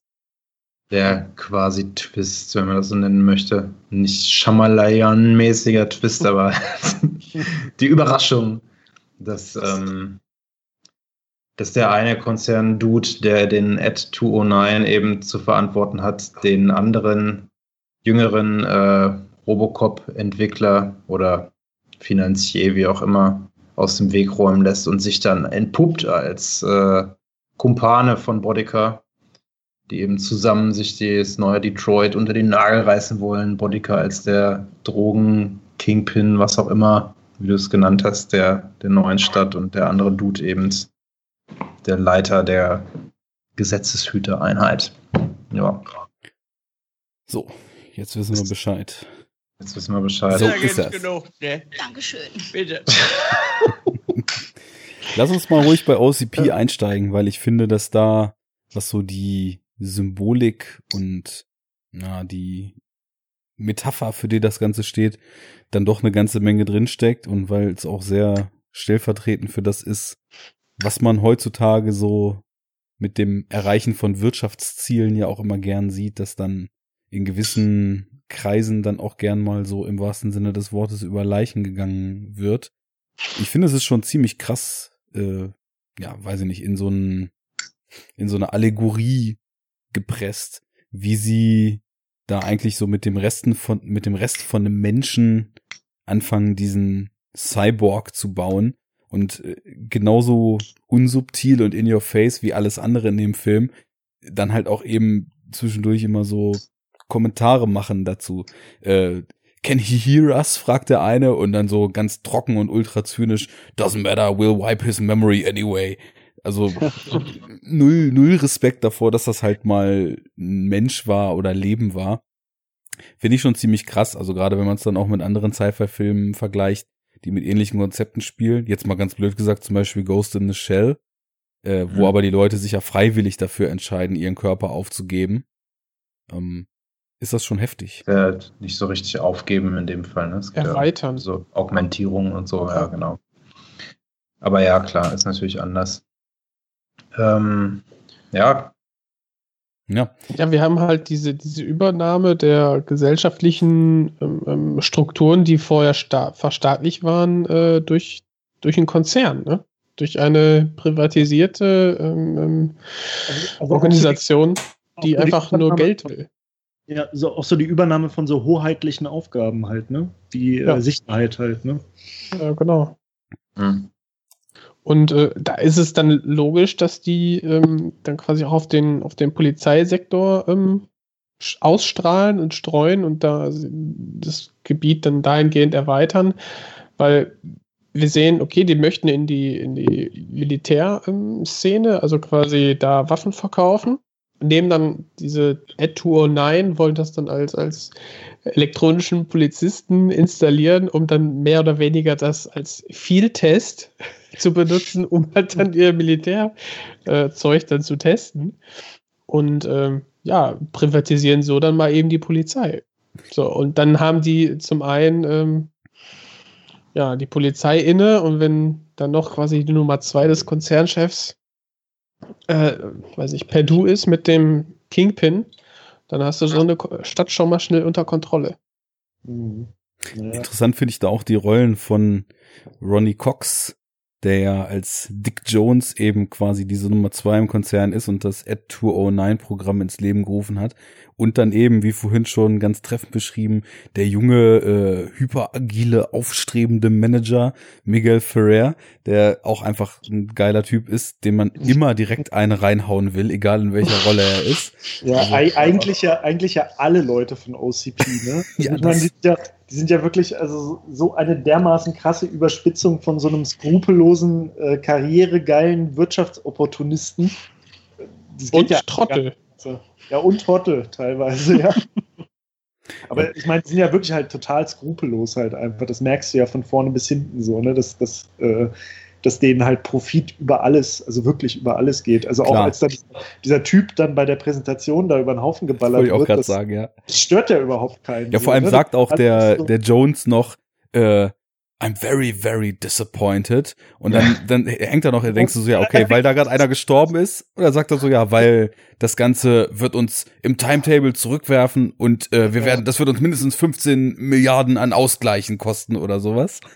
Mhm. Also es ist halt total egal, dass da gerade ein Mensch zersiebt wurde, weil es hat einfach den Profit gemindert und das Projekt gefährdet. Und das ist eben das Einzige, was zählt. Und trotzdem finde ich das, wenn man das so abstuft gegeneinander, also es ist auch was, das, das fiel mir erst so beim genauen Nachdenken auf, dass eben diese Figur von Ronnie Cox noch ein bisschen weniger Arschloch zumindest als Miguel Ferrer ist, weil ich meine, klar, der, der schickt irgendwie auch irgendwelche Crime-Typen los, um andere Leute umzubringen und so weiter. Aber das ist so ein bisschen wie der Oldschool-Mafiosi, der noch so einen Wertekodex hat, der halt aber trotzdem völlig jenseits von Gut und Böse ist und für normalen Menschen nicht nachvollziehbar. Und Miguel Ferrer ist so der junge, aufstrebende Typ, so wie in, so wie Benny Blanco in äh, Kalitos Way zum Beispiel. Wo, Mhm. wo Kalito noch so seinen, seinen Wertekodex hat und Benny Blanco ist dann, ohne jetzt das Ende zu spoilen, derjenige, der den eben nicht hat und deswegen führt es zu den Ereignissen, wie sie nun kommen. Also, also, äh, aber Bob Ferrer, ähm, also der Bob Morton, der weiß einfach nicht, mit wem er sich da anlegt. Äh, ne? Also mit der Nummer zwei Dick Jones. Er riecht halt so seine Chance, ist immer noch in diesem, in dieser Welt von ähm, diesem Turbo-Kapitalismus und denkt sich so, ah, jetzt kann ich, jetzt wo äh, diese, dieses eine Projekt quasi gescheitert ist durch einen Toten, ne, das ähm, Das nimmt er quasi als Ja. genau, das ist eine Chance. Ne? Er nimmt die Chance wahr, es ist sein Werkzeug und will dann so dieses Robocop-Programm dann an den ja, an den Firmeneigner dann äh, ähm, an den Mann bringen. Und ähm, allein, allein so diese, dass da überhaupt gar kein Schock zu sehen ist, ist zum einen so dieses satirische, ne? Alle ärgern sich so ein bisschen, ach kacke, jetzt ist das Projekt schief gelaufen und jetzt müssen wir hier irgendwie den, dieses schöne Modell ist kaputt gegangen und der Boden voller Blut, so ein Mist, ne? Ähm, Mhm. Naja, gut, machen wir mal schnell weiter. Ist halt auch dieser Zynismus. Paramedic holen, Der, ne? genau, somebody call a goddamn paramedic. So, ja, das bringt bestimmt noch was, nachdem der jetzt Ja. mit 40 Kugeln panzerbrechender Munition durchsiebt wurde. Mhm. Aber Hätten sie eigentlich ihn als ersten Robocop nehmen können. Ja, genau. Aber es ist so dieser, dieser Zynismus, der eben auch schön für den Zynismus und für diese Entmenschlichung von, von so gewissen Hardcore-gewinnhörigen äh, Konzernführungsebenen und so weiter steht. Ich hatte gerade noch gedacht bei Miguel Ferrer, meint ihr, dass er wie auch so ein kleiner augenzwinkernder Kommentar auf diese 80er Jahre Jung-Yuppies ist? Weil er Total, ja dann, klar. Koks und Nutten und so. Ja, Ja, genau. nach, Ja, genau, die natürlich. Szene haben wir ja nachher. Ja, ja, stimmt, ja, genau. Und- Ja, ja, voll. Er ist halt genau der irgendwie. Ähm, sorry. Hm? Ping gemacht. Äh, alles gut. Ähm, ich war gerade abgelenkt, ich bin irgendwie raus. die Katze, Ähm, die Katze. Nein, Nee, das ist sehr traurig. das ist es, durchaus. Haben wir nicht René verloren? Nee. Hallo, da bin ich. Servus. Servus, ich bin's. Eins René. Wenn man ihn rumpeln hört, ist er da. Ja, also schon leider ist auch sehr viel Wahrheit drin äh, in dieser in dieser eiskalten Gewinnoptimierung jenseits von Ja. moralischen Standards. Ja. Ähm, Überhöht, aber dennoch ähm, erkennbar. ja. Ja, viele denken ja immer so, dass überhöht und dick aufgetragen und unsubtil so ein platter Weg wäre, sowas zu tun. Aber ich finde, das ist halt einfach nur einer von vielen legitimen. Also ich finde, es muss nicht immer die Sozialkritik und Systemkritik erst mit der Lupe zwischen den Zeilen zu suchen sein, damit man dann sagen kann, der Film hat das gut gemacht. Also gerade, es ist ja auch eine absurde Komik, die bei dem Film dann dadurch zu tragen kommt, weil es eben alles es ist so drüber, dass du dich eigentlich nur totlachen kannst, aber irgendwie bleibt einem dann auch das Lachen oft im Halse stecken, weil eben Ja. so viel Wahrheit drin ist. Weil aber, dass das halt so kritisiert wird als den, der, den einfacheren Weg oder sowas, habe ich so gar nicht unbedingt wahrgenommen. Und das, was ich halt eher irgendwie immer wieder auch wahrnehme, auch bei den späteren Verhoeven-Filmen, wie jetzt vor allem Starship Troopers, der ja auch ähnlich äh, handelt in, in, in seiner Art der Kritik, und dass viele Leute das ja auch gar nicht wahrnehmen und nicht raffen. Also halt, das haben wir, glaube ich, auch noch gar nicht angesprochen, aber das halt Aber das, ja. Erzähl ist erst mal halt, zu Ende. Also Robocop und auch Starship Troopers und äh, so halt so von den Gore-Bauern halt so über ausgefeiert werden für eben die Gorehaftigkeit, aber dass halt die Kritik überhaupt nicht gesehen wird und dass, dass äh, die krasse Gewalt und, und auch eben diese, diese Hyperkapitalismus-Darstellung halt einfach eine Kritik ist so. Und dass das, ähm, ich finde, das wird oft nicht wahrgenommen. Klar, jetzt irgendwie Leute, die irgendwie äh, Filmfreunde sind, wie auch immer, das sieht man natürlich, aber wenn ich so zurückdenke an früher und auch, auch tatsächlich meine erste Sichtung davon, da habe ich das so auch nicht gesehen. Es war für mich auch ein geiler Gewalt-Action-Film. Das ist halt auch für, für viele Leute dann halt auch einfach äh, primär nur irgendwie platt, ne? Also die sagen Ja. halt einfach nur, es ist halt ein platter, stumpfer Actionfilm äh, und da steckt halt nichts drin, ne? Das ist ja ein äh, gern gemachter Vorwurf an solche Filme. Ich glaube, weil es auch Ja, daran liegt, wenn so ein Genrefilm so gewisse Motive bedient und das sind eben hier diese total exzessiven Shootouts, die dann eben auch mit so völlig zersplatterten Körpern einhergeht, dass dann wahrscheinlich automatisch so gewisse Leuchten bei vielen Leuten angehen und gerade die, die vielleicht mit so übertriebenen Genremotiven dann eher weniger anfangen können, sind dann, glaube ich, ganz schnell in die Richtung unterwegs, dass das ja irgendwie platt oder dämlich oder äh, einfach nur grobschlächtig sei, was halt Mhm. gar nicht sein muss, weil auch Mhm. äh, mit ganz überzogener Art kann man ja irgendwie total interessante Sachen erzählen. Was jetzt so bei Starship Troopers und Robocop gemein ist, ist sind halt diese Werbeeinblenden, beziehungsweise das, das durch das Gegenschneiden der, der Filmhandlung mit quasi Einspielern. Entweder jetzt hier bei Robocop haben wir die News, die dann, also die, diese Nachrichten, die dann selber nochmal durch eine Werbung durchbrochen wird. Mhm. Bei Ta Starship Troopers haben wir diese Propagandaspots über Ja. Militär. Ja. Und ähm, jetzt bei Robocop ist ja das Besondere, dass dieser Film auch so beginnt. Wir sehen die Skyline, dann der Schriftzug Robocop, äh, zoomt quasi, also geht quasi auf den äh, Zuschauer, wird dann reingezoomt und dann haben wir schon die, die News. Und auch in Mhm. diesem, in diesem ähm, eher so, ja, TV-Pal schlechten analogen Signal, ne, in, diesem, in dieser Bildqualität, bevor wir dann auf die auf diese richtige ähm, ähm, ja, Filmqualität dann zurückschneiden und wir dann das Polizeipräsidium sehen. Und ich finde, der macht das schon recht deutlich eigentlich. Also das ist ja in beiden, in beiden Beispielen ja halt auch einfach ein Mittel für Exposition, ne? Also Ja. Das ja kommt noch dazu, genau. Wir haben Worldbuilding, Exposition. Ja. Und das ist ja eigentlich äh, ziemlich clever, finde ich auch, weil er sich da halt viel, ziemlich viel spart, so, ne? Was sonst Ja, total. wahrscheinlich. Total. Starship Troopers fängt aber auch so an, oder? Also Bitte? Starship Troopers fängt auch mit einem Propagandavideo, glaube ich, an. Starship Troopers? Ja. Oh, Habe ich jetzt gar nicht im Kopf, aber Es ist auch schon wieder ein bisschen her, dass ich den gesehen habe, aber bei mir ist es irgendwie so. Und dann halt Wanna Know More und so weiter, ne? Wie das Ja. da halt immer so kommt. Arne, ich hab dich gerade abgewürgt. Military Service Guarantees Citizenship. Genau. Ich wollte eigentlich auch nur noch dem hinzufügen, dass das natürlich auch wunderschön zum einen Exposition ist und zum anderen auch diesen Grundton des Films sofort etabliert, weil wir hatten es vorhin schon gesagt, wie so völlig ähm, ja entkoppelt von dem, was sie da eigentlich berichten, komplett abgestumpft diese News-Hosts oder diese Anchormen, die da in der in der Nachrichtensendung sitzen, irgendwelche Hiobsbotschaften aus der ganzen Welt bringen und es geht, das kommt ja auch immer wieder im Film und es geht immer nur darum, dass irgendwo unheimlich viele Leute umgebracht wurden, dass irgendwas explodiert ist, dass irgendwie es eine Katastrophe gab. Also es sind immer nur super miese Nachrichten. Das wird dann erstmalig halt dadurch aufgebrochen, dass dann ja Robocop an der und wie heißt sie noch mal irgendwas La Coca Elementary School war und dort mit Kindern sich auseinandergesetzt hat. Aber da merkst du ja schon, Out of trouble. stay out of trouble. Da wird, da wird eine Medienrealität aufgemacht, die stellvertretend ist für die Gesamtrealität dieser Welt, in der das spielt. Und ja, Ja. das, das pa passiert dann ja auch immer wieder. Also das, was die Und- Medien zeigen und auch wie die Reaktion der Leute in dieser Welt auf die Medien ist. Sie gucken ja auch die ganze Zeit diese Sendung, die ja offenkundig nur daraus besteht, dass irgend so ein vollkommen schmieriger Typ und ein Haufen Bunnies sich gegenseitig mit Torten einreiben. Oder was ist der Sinn dieser Sendung? Habt ihr da schon mal mehr drin gesehen? I'd buy that for a dollar.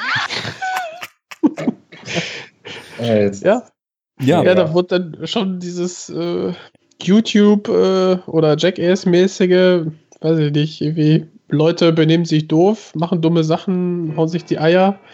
So ähnlich wie bei Idiocracy, ne? Da haben wir auch diese Medienkritik.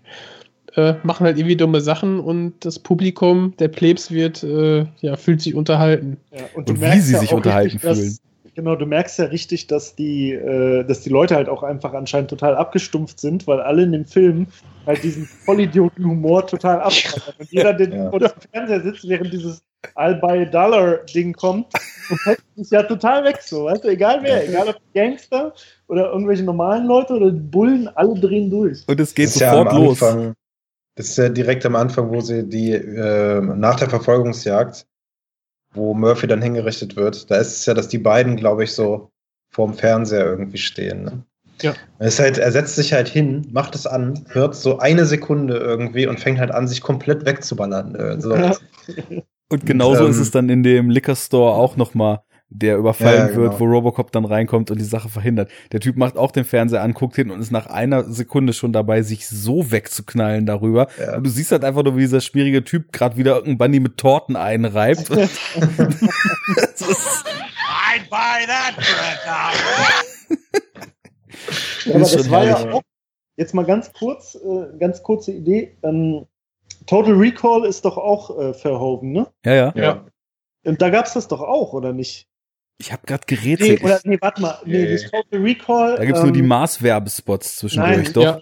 Nicht Total Recall, ich habe jetzt im Kopf gehabt ähm, äh, Running Man. Ach so, Ja, nee, okay, der ist nicht nee, von das- ihm. Da gab's da gab's immer diese Vorschaugeschichten für so andere Sendungen, die halt auch so total grausam waren. Das weiß ich noch. Das Aber passt das ja hat nicht. in Ja. diese Running Man äh, Schrägstrich das Millionenspiel Medienrealität ganz gut rein. Kennt ihr Ja. den eigentlich? Das Millionenspiel, diese quasi Ja. inoffizielle Running Man Vorlage aus Deutschland mit Didi Ja. Hallervorn. Das schon gelesen, Die, aber ich habe noch nicht Ich kenne da so viel von, aber den Film nie komplett gesehen. Also, ja, ich habe das mal gesehen. das Auch muss. in einem das Seminar muss, tatsächlich über, über Medienkritik. Das muss echt mega geil gewesen sein, dann den unvorbereitet im Fernsehen zu sehen. Da, da musste echt, glaube ich, in den ersten zehn Minuten echt ziemlich verwirrt gewesen sein.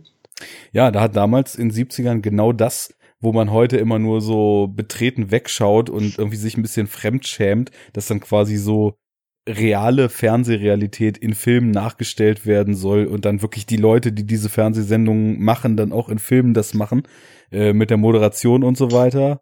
Das hat dann damals schon gut funktioniert. War das nicht auch der Dieter, der Thomas, der Heck, der das Ja. moder Ja, ja, moderiert? ja. Die haben einen richtigen Moderator, ähm, genau, für die Moderation des Ja. Millionenspiels, dieser Spielshow im Fernsehen dann. Genau. Das ist Es fängt ja gewesen. quasi mit dem, mit dem Finale an, ne? Und dann denkst du halt auch so, oh krass, da habe ich ja die Folgen davor verpasst und so, ist das schade. ähm, ja, echt gut. Ähm, Gut, aber jetzt hier sowohl die Sendung als auch die News als auch diese Werbespots sind einfach irgendwie schöne Kommentare auf Medienrealität und so weiter und äh, was da eben auch an Werbespots läuft, sind so sind so schöne kleine Seitenhiebe auf die Ja. US-Gesellschaft zu der Zeit. Das, das Spiel, der Spielspaß für die ganze Familie. Nukem. ja. ja, gut. Ich weiß gar nicht mehr, was der kleine, nee, warte mal, der Vater sagt es zu dem Kleinen irgendwie, du hast meine, meine Grenze angegriffen oder was? Ich weiß gar nicht mehr, ich habe den Ja. Spot nicht. Also auf jeden Fall, auf jeden Fall irgendwie eine Reminiszenz an Pakistan und so. Und ähm, Ja. ja. Äh. No Dann more gibt's ja military Tom- supplies. Da Nukem. gibt es ja Atombombe. genau. Da gibt es ja auch zum Beispiel den Werbespot für dieses Auto, was dann auch die Gangster zum Schluss fahren, diesen SAS 6000 oder so. Big came back. Cost bigger is better. Ja, genau, 6000 SUX. 6000 6000 SUX, genau. sucks. Ja, das Geile ist ja, dass, dass dann ganz unten noch eingeblendet wird, so ganz, ganz klein, so ähm, äh, 8.2 MPG und das ist ja der Verbrauch, ne? Mhm. Und das ist halt 8,2 Meilen per Gallone. Also das ist halt das, wie, wie, wie, wie halt der Verbrauch berechnet wird in den USA, ne? Das kann man sich da hoch, also 8 Meilen pro Gallone. Ich wollte das eigentlich recherchieren, ich habe es aber nicht geguckt. Vielleicht kann man das ja schnell mal umrechnen. Also auf jeden Fall ein horrender Verbrauch. Ja, Also Eine Gallonen Gallon sind so vier Liter ungefähr, ne? Die Gallone Ja. knapp 4 Genau. Ja. ja, alles klar. Oh, es geht schon ab. Bist du Kann man bei machen. 60 Liter auf 100. Läuft. But bigger is better. Und das ist ja nun, was irgendwie gerade auch so amerikanische Autos betrifft, nun auch einfach jahrzehntelang mal krass Mentalität gewesen. Ja. Ist ja immer Ja. noch so eigentlich. Und jetzt in den SUVs hier, ne? Also Ja. versuch mal in der Innenstadt einen, Parkplatz zu kriegen. Mhm. ja. Also es zeigt halt auch diesen American Exzess halt so ganz gut, ne? Ja, total. Und ich meine, du hast da quasi ähm, die, diese Werbung und dann wird gegengeschnitten quasi dieser Straßenkrieg in Detroit, der dann noch befeuert wird von äh, Bodekas Schergen, die dann ähm, durch OCP dann diese allerkrassesten super Sniper-Gewehre da bekommen. Was ich auch nicht, ein Schuss, äh, Ja. ganzer Laden, also alles zerstörende äh, Kanonen, die sie da mal ebenso mit einem Arm abfeuern, ne, ist klar, logisch. ja. Kein Das ist Problem. alles nur Ich absurd. dachte halt, dass er so eine davon bekommen hat. Ne? Wenn Bodyguard die halt so rausholt, ja, guck mal, was ich hier bekommen habe. Irgendwie, da Nein, wir jeder den kriegt Robocop einen. jagen. So, jeder hat ein so ein Ding und läuft damit rum halt. Ja. Ja, aber wo er die her hat und wie er die bekommt, ist halt auch wieder so ein total leider sehr treffender Kommentar auf generell das Polizeiwesen und so weiter in den USA. Die gibt ihm ja dick mit den Worten, er fragt ihn ja, well, I need something military grade. Und dann guckt ihn Dick nur so ganz trocken an und meint, we practically are the military. Und Ja. ich meine, sie, sie leiten die Polizei, nicht das Militär. Aber das halt einfach auch der Plan ist, der Polizei einfach so military grade Weaponry an die Hände zu geben und dann einfach Straßenkriege dort zu veranstalten. Das Ja. ist leider halt auch, 2017. Ferguson. Ja. Ja, Ja. ja. Ist halt so, ne? das ist leider irgendwie sehr, Oder sehr, allgemein so Privatarmee äh, und so ein Quatsch, ne? also beziehungsweise wirtschaftlich äh, gesteuerte Sicherheitsunternehmen und so weiter, auch mit, mit großen äh, Kaliber unterwegs und so gibt's ja auch. Ist ja jetzt auch nichts irgendwie, was es nicht gäbe. Jetzt, wie heißen die Blackwater und sowas, ne? Blackwater, ja. Das ist ja, ich weiß nicht, gab's die damals schon? Vielleicht, ich weiß es nicht. Ähm, dass es auch so ein Kommentar auf sowas war. Ja. aber schön finde ich, ähm, weil die, diese ganzen recht deutlichen Sachen natürlich einen so förmlich anspringen. Aber je öfter man den sieht, dass einem dann eben auch so kleinere Sachen oder zumindest mir auffallen, weil, mir merke ich immer wieder, entgeht halt auch so bei Erstsichtungen oder wenn ich Filme richtig lange nicht gesehen habe, entgeht mir auch immer relativ viel. Ich habe den jetzt, weil ich habe mich beim ersten Mal so weggekracht und ich hatte halt auch keinen Bock, den seit langem mal wieder zu sehen und dann irgendwie so gefühlt äh, mit dem Handy da zu sitzen und mir Notizen zu machen und so. Ich habe den irgendwie gleich zweimal geguckt und Oh. beim, beim zweiten Mal ist mir dann aufgefallen, dass zum Beispiel so, da sind so kleine Spitzen auch drin, die mir nie aufgefallen sind. Dass jetzt zum Beispiel äh, Miguel Ferras Figur kriegt halt dann diese Vice President Karte und dann gehen sie in die Executive Lounge und die Executive Mhm. Lounge ist aber einfach nur ein großes? Scheißhaus. Was ja auch Ja. so aus Richtung Verhoeven irgendwie total schöner Kommentar ist, was er dann eben auch von diesen Leuten hält. Wenn das nicht, also ist natürlich sowieso schon klar, wie schleimig sie da den CEO abfeiern und alle benehmen sich Meinst du halt. den Arsch kriechen? ja, genau.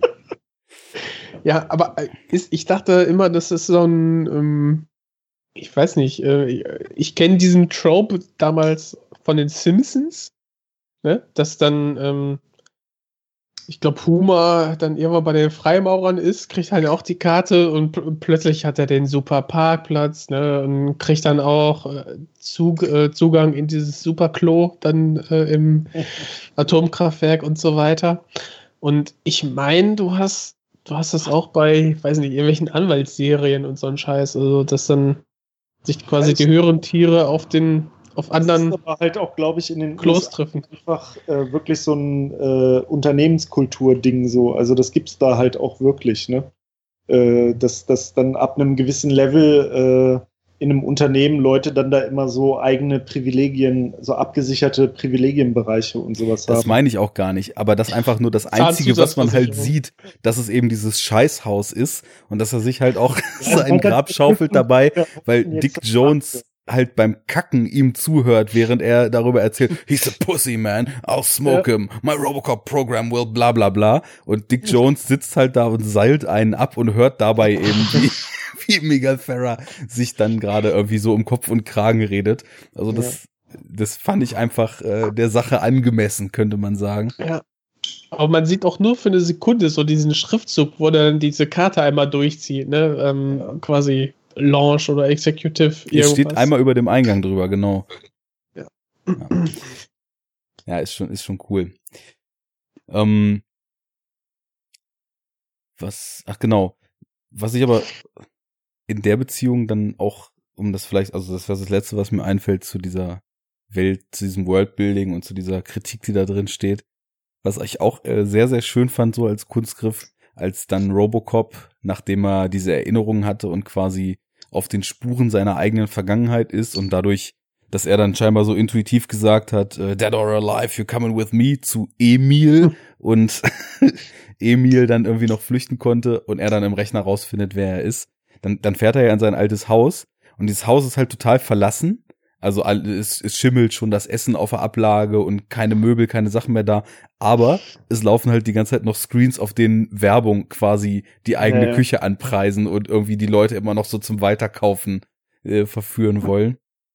Ja, aber so dieser doch Dili so ein digitale Makler, genau. Ja, genau. Es ist Weil ein das Haus. zum Verkauf steht.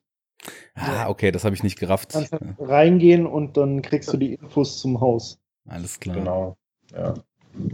Aber ich finde auch geil, wie, wie so diese, dieser, dieser Datentransfer USB-Stick eingeführt wird von Robocop, ne? Also da, da geht zum Computer so und schießt dann quasi einfach so eine, so, so eine sehr, sehr spitze Lanze aus seinem rechten Unterarm. Wo ich, was, das ist einfach ja. so krass, wo du denkst, okay, diese Lanze, so dieses, äh, ähm, wie heißt das, Jackovs Gun, Das wollte ich Ne, nämlich gerade sagen, dass das eine schöne Chekhovs Gun ist, die da später Fall. im Fight mit Bodica eingelöst wird. Mhm. Richtig, und denkst so, okay, das, das ist quasi dieser USB-Port, den sich da Verhoeven einge- äh, ausgedacht hat. Okay, der ist auf jeden Fall noch für was anderes gut, ne? Und dann im Finale siehst du dann, ah, es ist auch eine Nahkampfwaffe. Um dann übrigens trotzdem mit, mit äh, so totaler Schneckengeschwindigkeit halt Daten abzurufen, ne? Mhm. Das ist dann halt auch so geil. Also die mega fortschrittliche äh, Datenschnittstelle. Naja, Diese, Ja, allgemein halt. Mode, äh, finde ich Ja, und Ja, du wie dann auch dieses, diese Bilder da durchrattern, macht halt auch überhaupt keinen Sinn, dass das so echte Augen sind. Zu wem sollen denn diese echten Augen gehören, die da gefunden werden? Als, Ja, ja. als halt zu dem Bild, was sie haben. So, ne? Ist doch klar, dass irgendwie der Rest da auch matchen wird, aber ist halt egal. aber ich liebe diesen Ja, Retrofuturismus, wie dann doch Ja, die ja, Filmemacher total. immer zu den Zeitpunkten der Filmentstehung nicht aus ihrer Haut konnten und dann eben doch immer nur so weit gehaben, gedacht haben oder sich das vorstellen konnten, wie es eben gerade das futuristischste am Markt war. So dass zum Beispiel auch die Ansprache von Jones an, wie heißt F- Farrahs Figur denn nochmal? Ich nenne die ganze Zeit beim Schauspielernamen. An Nicht Bob oder Bob, so? an. Bob, äh, dann entsprechend von CD kommt, ne, was ja 1987 auch noch der absolut heißeste Scheiß war.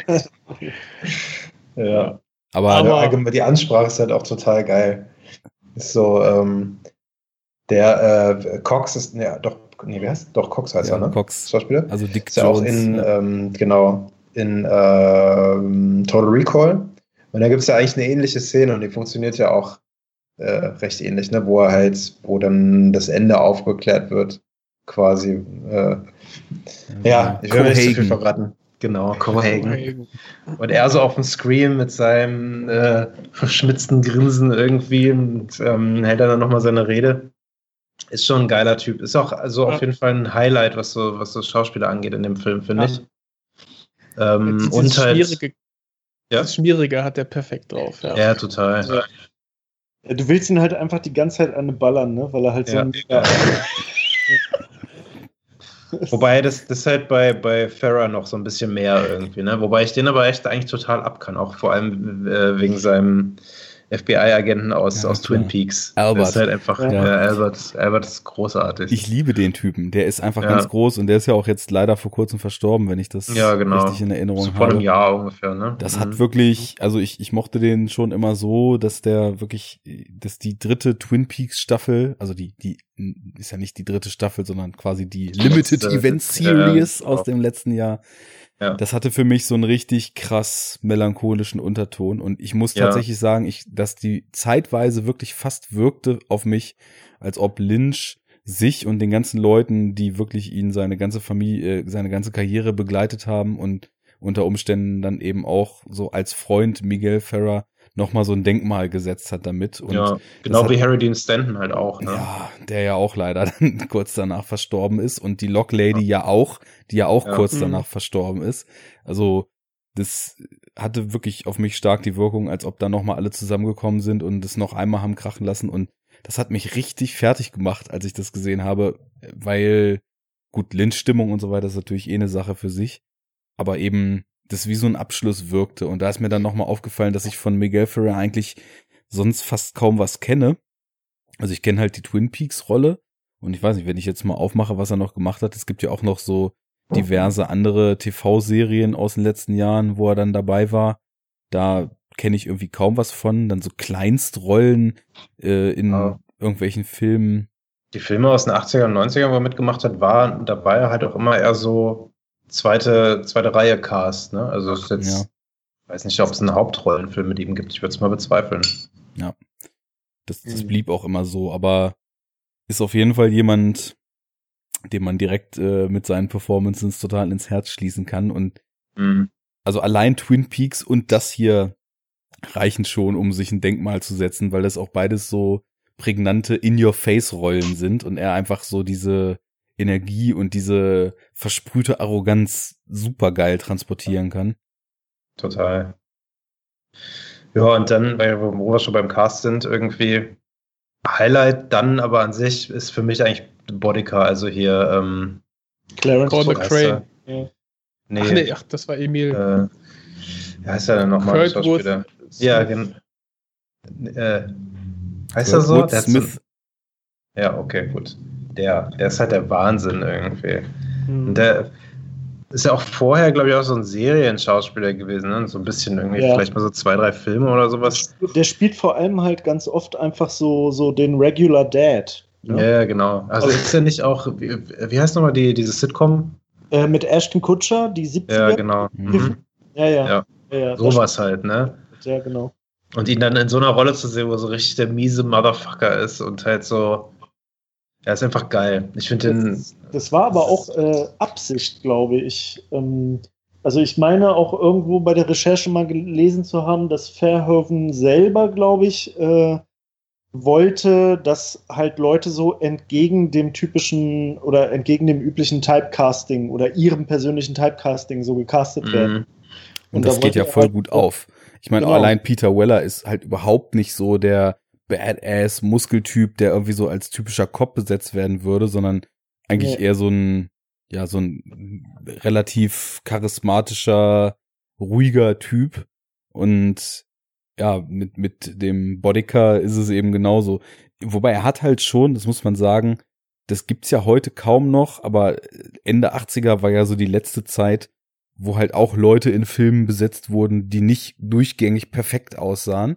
Und er hat halt durch diesen Platte und 70er Jahre Riesenbrille-Look halt schon so diesen Triebtäter-Creep-Look irgendwie. Ja, ja, voll. Ja. Das muss man schon sagen.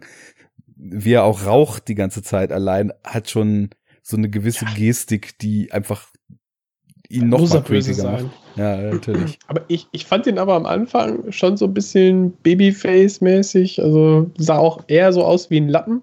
Aber eher durch Lauch. die. Äh, ja, totaler Lauch, ey. Aber durch die Aktion selber, ne? Und spätestens, wenn er dann, wenn er dann äh, den äh, unseren Protagonisten dann quasi hinrichtet, ne, durch den äh, alles entscheidenden Kopfschuss, ähm, weißt du, okay, mit dem ist echt nicht so gut Kirschen essen. Also der, der mag zwar irgendwie vielleicht das Äußere lässt nicht auf das Äußere lässt nicht auf seine Kaltblütigkeit schließen, sagen wir mal so. ist nicht, äh, mein Handy ist woanders. Ja, aber gebe ich dir auch, gebe ich dir recht. Wobei ich finde halt bei, bei der Hinrichtung finde ich fast den, wo er ihm die Hand abschießt, ist eigentlich so noch das Miesere. Klar, der Ja, Kopfschuss ja, ist heavy, aber Ich äh, der Kopfschuss ist auch im Director's Cut übrigens nur so drin, wie er da drin ist. Ne? Ähm, Hm. der ist im, im, in der Kinofassung, in der R-Rated Kinofassung ist er auch drin, aber anders irgendwie. Da ist er aus einem anderen Winkel, also es ist halt anderes Filmmaterial, richtig? Ist im Ja. anderen Winkel gefilmt und halt wesentlich kürzer. So, bei, so wie man es in Director's Cut sieht, fetzt ja auch richtig so ein Stück irgendwie vom Kopf weg und so. Richtig. Und jetzt Wortspiel, der extra Shot auf die Hand ist, glaube ich, auch äh, Director's Cut, oder? Ja, ja, das kann sein. Sieht auch super witzig aus. Man sieht eigentlich, wie der, wie der Trick gemacht ist, ne? Also, dass die Hand an so einem Faden hängt und dann so nach oben weggezogen wird. So, sieht äh, sehr aber Also ich- trotzdem.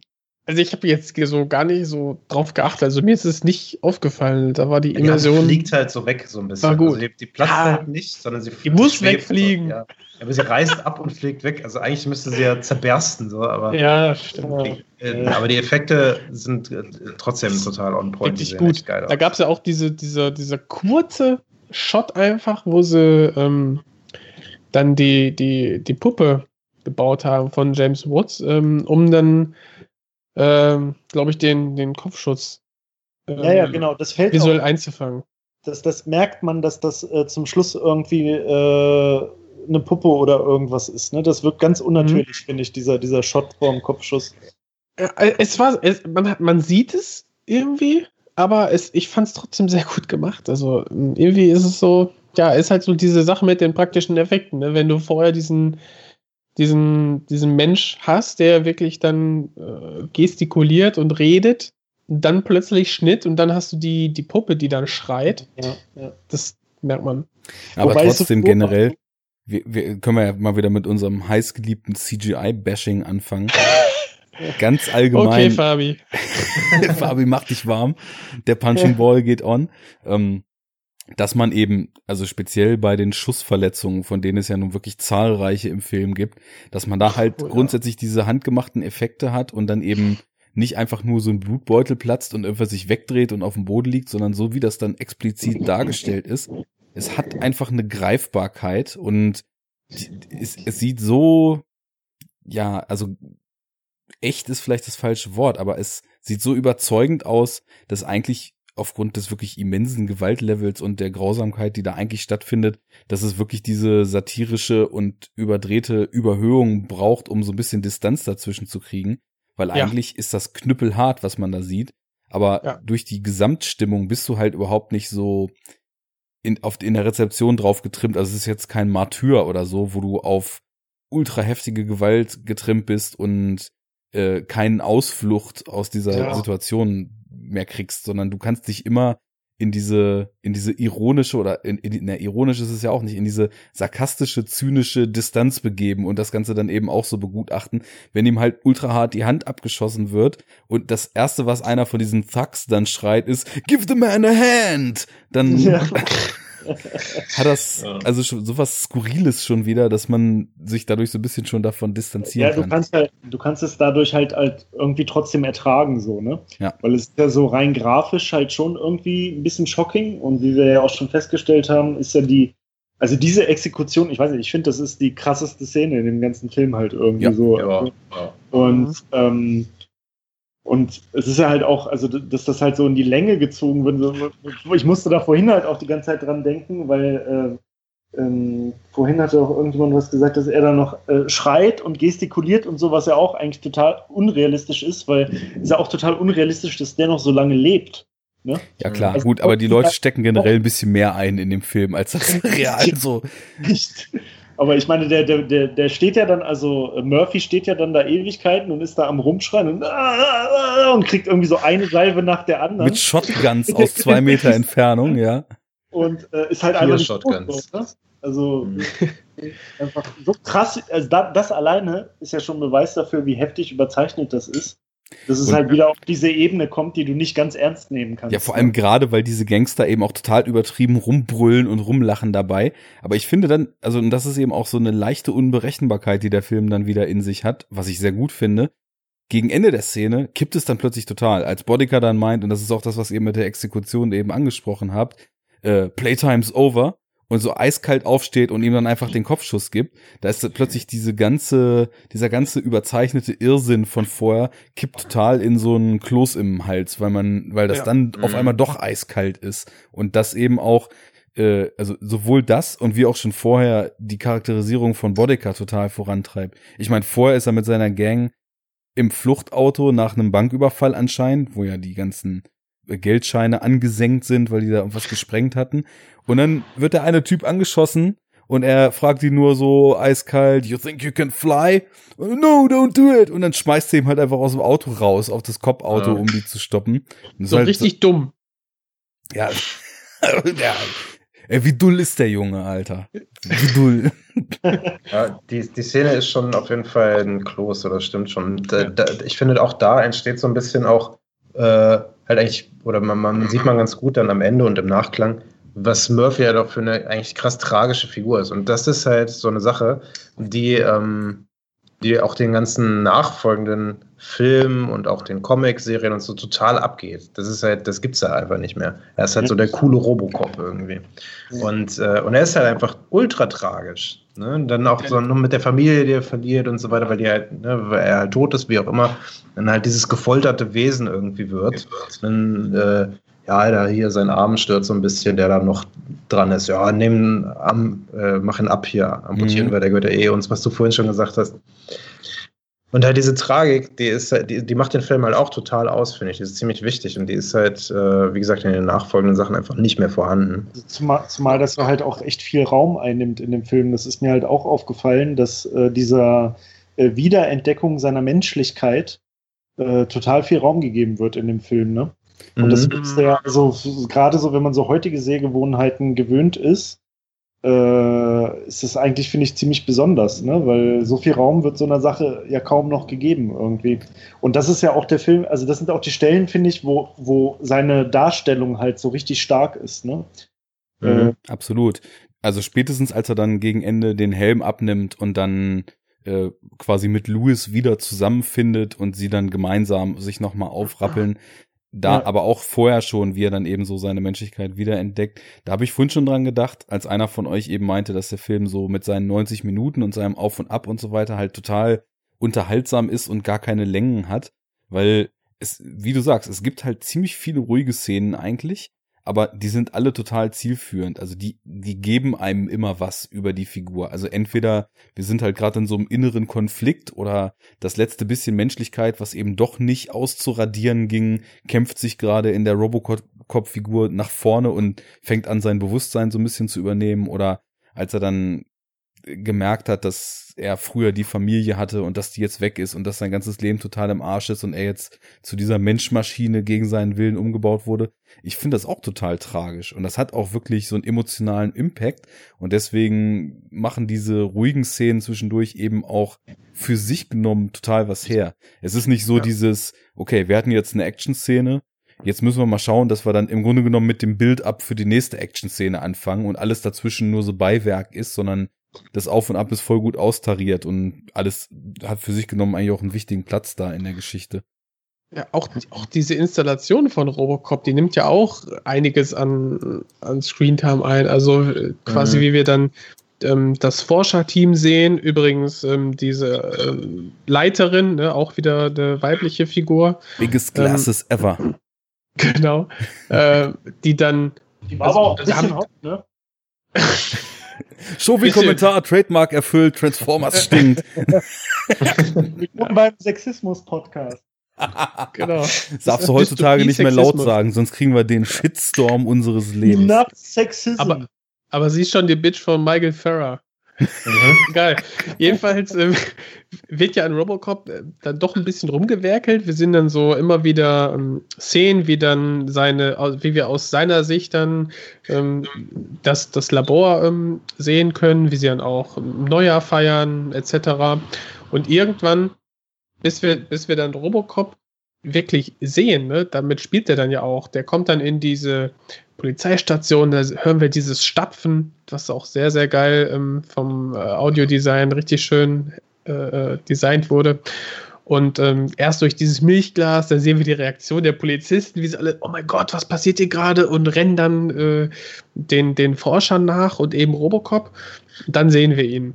Und ähm, ja, darauf folgt dann erstmal eine, eine Montage, äh, wie er dann quasi diese ganzen Heldentaten ähm, vollbringt und auch so diese Erklärung, ach, weißt du, äh, wenn, wenn, wir, wenn er sich an irgendwas erinnern könnte, egal, ne, wir löschen einfach sein Gedächtnis, bla bla blub. Und dann haben wir diese, diese, diese Trage, also diesen, diesen, diese Erinnerungsfetzen an seinen Tod, die dann Ja, ähm, als, als Träume ähm, dann quasi dargestellt werden. Und da beginnt es dann quasi aufzubrechen. Das finde ich wirklich sehr, sehr elegant gelöst. ja, überhaupt, was macht das mit dir als Mensch, solche Erinnerungen noch zu haben?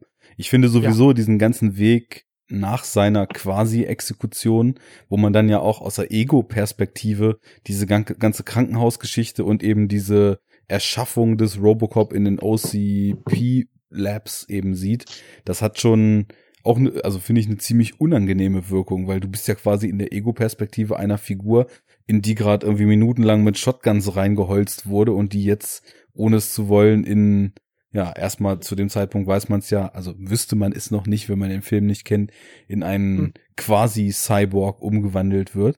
Ähm, das, das haut schon ziemlich rein. Und das sind, denke ich mal, auch Erinnerungen, dann da eben noch Menschlichkeit in ihm ist und es ja halt nicht gelungen ist, den Mensch zu löschen in diesen Erinnerungen, äh, die ihn dann auf jeden Fall auch auf seinem Weg noch weiter prägen und diese Vendetta halt auch total motivieren.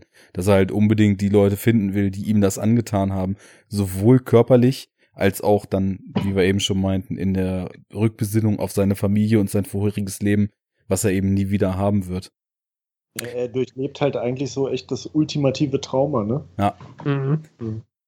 Was ich auch schön fand, äh, als er dann zu Robocop wird und man eben so zum Beispiel diese Silvesterparty und diese Erschaffung von ihm sieht, da ist dann auch in so kleinen Spitzen schön dieser Konflikt so zwischen, naja, ma- ma- meistens sind es Forscher und Politiker, die halt so verschiedene, ja, verschiedene Bindungen an gewisse Forschungsergebnisse haben, weil ich glaube, die Forscher, da ist ja dieser eine Schwarze bei, der immer grinst wie so ein Honigkuchenpferd die ganze Zeit. Ja. Und Ja. dann ist halt Das ist ja auch so freut, wenn, wenn Dick Jones dann äh, durchs Fenster fliegt, ne? total. Ja, weil, also Stimmt, das ja. ist zum Beispiel, weil wir vorhin meinten, eigentlich ist bei OCP jeder so mies und bei diesen Forschern zumindest, also ich, ich weiß gar nicht, welche Darstellerin das ist, die die Leiterin da spielt, keine Ahnung. Und bei ihm, da habe ich zumindest noch das Gefühl, das sind eigentlich welche, die wirklich dann auch nur so die Wissenschaft voranbringen wollen und die auch zu Murphy-Robocop ähm, noch zumindest so ein respektvolles Verhältnis haben, dass sie den noch als etwas Lebendiges einsehen, wo, äh, ansehen. Wohingegen dann äh, Bob ja in der Bullenstation, als er gefragt wird, what's his name, sagt, he doesn't have a name, he's product. Ja. Mhm. Ja. Wobei da auch noch das kommt mit diesem Babybrei, ne? Und das Boah, ist ja. Ist, und der, der Dude, den du gerade da angesprochen hast, der Buddy von. Oh ja, Ja, aber er probiert es isst. und denkt sich Ja. so, oh, schmeckt ja ganz gut. Oh, cool, dann geht's ja unserem Robocop ganz nice. Ja, gut, stimmt. Wobei es natürlich schon, also so der quasi die Vorlage für einen äh, markanten Snowpiercer-Moment überhaupt ist, ne? Mhm, stimmt. Nicht ganz so fies, aber angenehm ist das nicht, sich nur noch von Brei ernähren zu können. Aber wo, wo jetzt, wo du gerade gesagt hast, Jens, äh, Bob's Bitch, ähm, ist es die später, die da mit auf dem Sofa sitzt? Nee, oder? nein. Nee, Nein, nein. okay. Sofa, das sind ja irgendwelche Nutten. Ja, da war ich mir jetzt eben. Nee, sind es das Da muss man ich war mir nicht unterscheiden. sicher. Ich dachte, das wären halt irgendwelche aus der Firma auch irgendwie, aber Nee, Nee, Nee, da macht er doch so augenzwinkernd so, ich, ich krieg Besuch von intelligenten Ladies, so nach dem Motto. Ja, ja, so ah, okay, okay. Das, Ja, das war's. das sind äh, ja, Professionelle und die, die Science-Dame mit den großen Gläsern, ähm, genau, das Das ist, ist die, die wissenschaftliche Leiterin von diesem Richtig. Projekt quasi. Mhm, Genau. Okay. ja, aber durch den Be Erfolg äh, beflügelt, äh, lässt er ja nichts anbrennen, ne? Und ist dadurch Äh, eigentlich auch ein Trottel. Wie sich auch noch irgendwie das äh, Koks ins Dekolleté streut und Ja, er dann ja. halt sich Oh. drauf stürzt. So, das ist so 80er halt. ja. Mega gut. alles, diese ganze Bude und so. Ja, ne? ja. Wohnt, so, das ist so diese typische 80er Jahre Junggesellen Yuppie äh, So Trope. Wall Street, so eine Wall Street Bude. Ja, genau, genau, so eine Wall Street. Mhm. So ein bisschen Neonkrams noch da rein und so. Ja, irgendwie so völlig übertrieben große Lautsprecher und so eine Ja. Wand voll mit Bildschirmen und so. Und ganz wichtig, Glasbausteine. Ne? Natürlich. Glasbau ja, Glasbausteine, ja, mega gut. Ja. genau. Der. Fliesentisch des äh, Harzers, ne? Sind, Ja. die Glasbausteine des Yuppies. Was für eine Ansage. Der Fliesentisch des Harzers sind die Glasbausteine des Yuppies. Das kannst du mal samplen und demnächst auch in Podcasts einspielen. Ja, Ich schwöre. Was mich mal interessiert, wo wir gerade so bei diesem ganzen Thema Murphy und Robocop-Entstehung sind, ähm, seht ihr da, was die Behandlung dieser Themen so Menschlichkeit, wie viel vom Mensch kann man wegnehmen und so weiter. Also im Grunde genommen auch wieder so die Ghost in the Shell Themen. Seht ihr da, dass der Film da in die Richtung will, da auch noch was draus zu machen oder ist das nur so Beiwerk? Ja, letztendlich hast du ja auf Murphy, äh, nachdem er, nachdem du diese Erfolgsmontage hast, ne, also quasi dieses Werbevideo für OCP, ähm, hast du ihn ja auf Identitätssuche, ne? Du hast ihn, der, der merkt, okay, da ist irgendwas, ähm, da klingelt was, äh, als er dann den, den Thug an der ähm, Tankstelle sieht und ihn dann, dann verfolgt und darauf kriegt er diese Erinnerungsfetzen, als er dann ähm, durch sein seinen eigenen Tod im Computer ähm, liest und äh, dann da, darauf dann sein, sein, seine ehemalige Wohnung betritt. Also diese, dieses Leitmotiv der Identitätssuche hast du da ja schon ganz stark, weil er auch zu, zum Ende dann sagt, auf die Frage, ja, wer bist du? I'm Murphy, antwortet. Ja, da hat er Ich sich dann auch, dass das- wiedergefunden. dass das so ein bisschen der, der Kern auch vom originalen äh, Skript und Drehbuch war, glaube ich, weil, weil all das andere, das kam dann halt von Verhoeven dazu, ne? also diese ganze Kritik und so weiter, dieses, wo wir gerade drüber gesprochen haben, das war im Originalskript, glaube ich, nicht drin, wenn ich es richtig verstanden habe.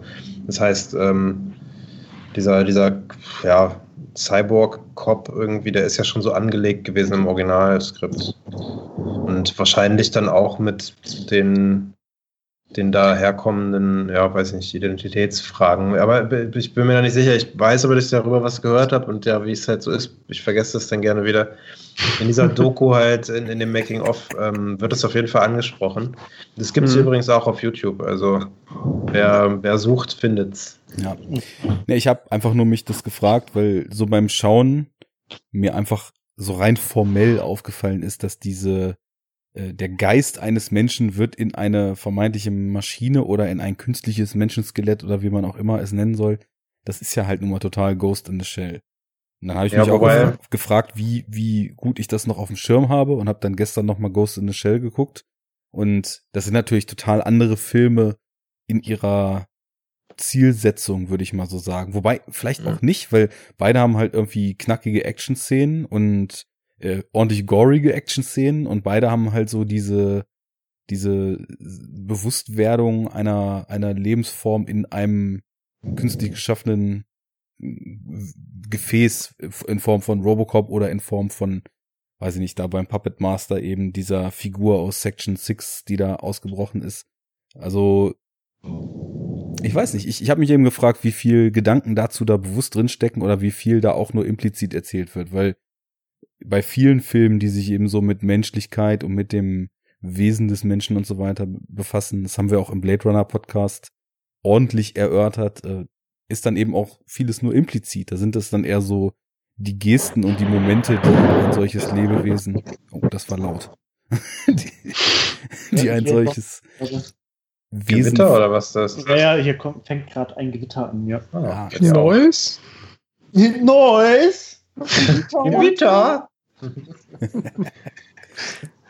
ich merke halt in dem Ähm, Film, dass das immer wieder das Verhältnis von Maschine und Mensch so in den Fokus gerückt wird. Wir haben Ja, wobei später, halt bei, äh, ja, ne, mach, mach. bei, bei, bei Murphy ist es ja, also ich glaube auch, dass René, du hattest das vorhin irgendwie gesagt, so, dass nur so sein Gehirn oder so benutzt wird, das stimmt ja, glaube ich, nicht, ne?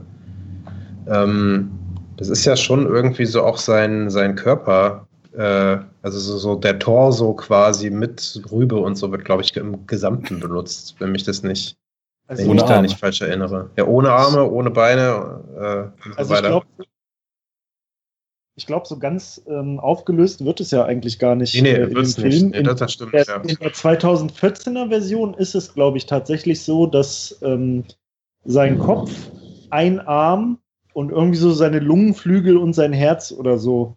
Das Okay. wird, da so eine Szene, wo man quasi das sieht, was von ihm übrig ist, wenn man den ganzen Robocop halt quasi abnimmt. auch so ein bisschen die Frage, die sich da auch stellt, ähm, warum überhaupt, ne? Also wenn halt, wenn du jetzt dieses Robocop-Programm halt machst, was brauchst du denn eigentlich vom, von dem Menschen? Was willst du denn erreichen? Du willst ja eigentlich eine Maschine, die, also die, die halt die Stärken, die physischen Stärken der Maschine hat und Ja. wahrscheinlich das, äh, weiß ich nicht, die Intelligenz Ja, so äh, eines Intuition Menschen, und- die vermeintliche Intelligenz. Genau. Wie bitte? Äh, Achso, ja, ja, so- genau. Ja, ja, ich hab's verstanden.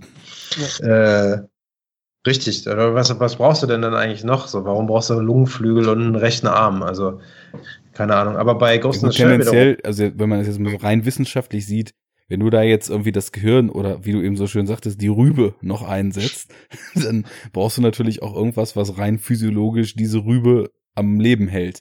Wenn du dem halt noch eine Lunge und so weiter, die er sowieso schon hatte, mit einbaust, dann kannst Mhm. du zumindest ohne irgendein Instrument dafür einbauen zu müssen, sowas wie den Blutkreislauf, der durch den Kopf geht, der und halt Klar. einfach noch Sauerstoff hin transportieren muss, am Ja, Leben halten. Ja, das stimmt. Stimmt natürlich. Insofern- Also, deshalb glaube ich, ist der ganze Tor so. Aber bei Ghost in the Shell ist es eben, äh, ist es ja nicht so. Ja, bei das Ghost ist nur noch der Teil ja, des Hirns, der den Ghost enthält, wenn ich das richtig verstanden habe, oder? Habe ich Ja, immer das falsch man- verstanden? ich, ich dachte immer, dass halt die, das, das komplette äh, Hirn quasi mechanisch ist. Die reden ja immer vom Cyberbrain, ne?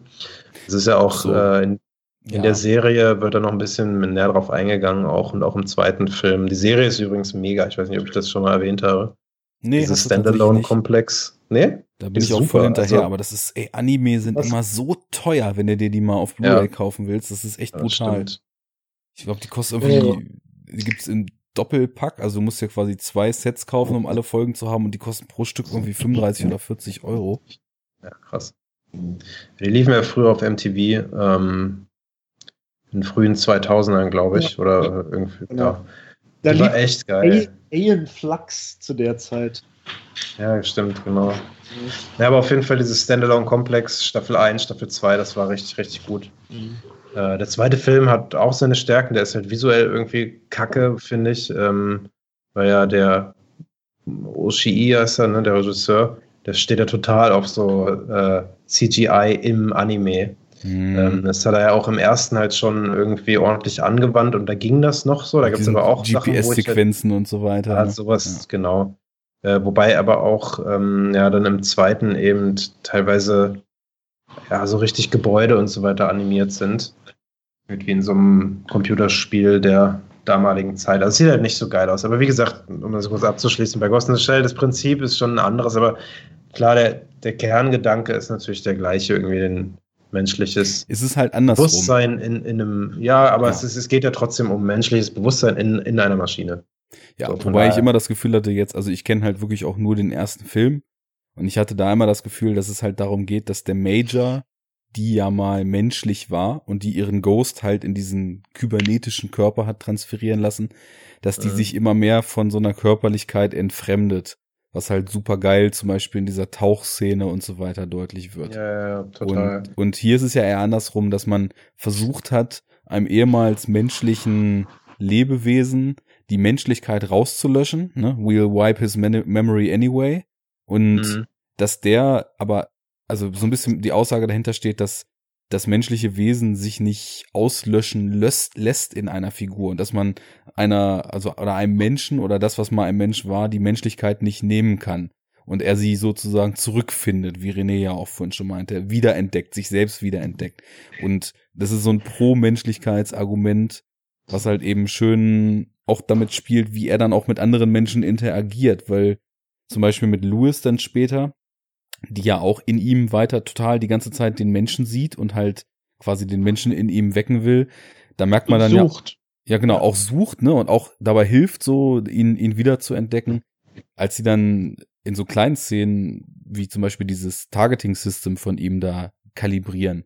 Da ist er ja auch wieder auf die menschliche Hilfe angewiesen. Und ich glaube, dass eben gerade auch so vielleicht aus diesem Aspekt, wenn man diese Ängste vor Automatisierung und des Ersetzens des Menschen durch Maschinen dann eben nochmal mit in die Gleichung schmeißt, dass der Film dann doch da auch schon immer wieder das Statement machen will, ohne Menschen geht's nicht und wird's auch so auf so absehbare Zeit nicht gehen, weil die reine Maschine verkackt ja halt völlig, ne? Also der Ad 209 kann ja gar nichts sozusagen. Der äh, ballert halt erst einfach mal einen Unschuldigen über den Haufen und wird später halt auch, nachdem er die Treppe runtergepurzelt ist, weil er dafür Kann zu nicht mal Treppe ist, laufen, genau. wird er dann von Robocop einfach auch so ohne mit der Wimper zu zucken weggeholzt.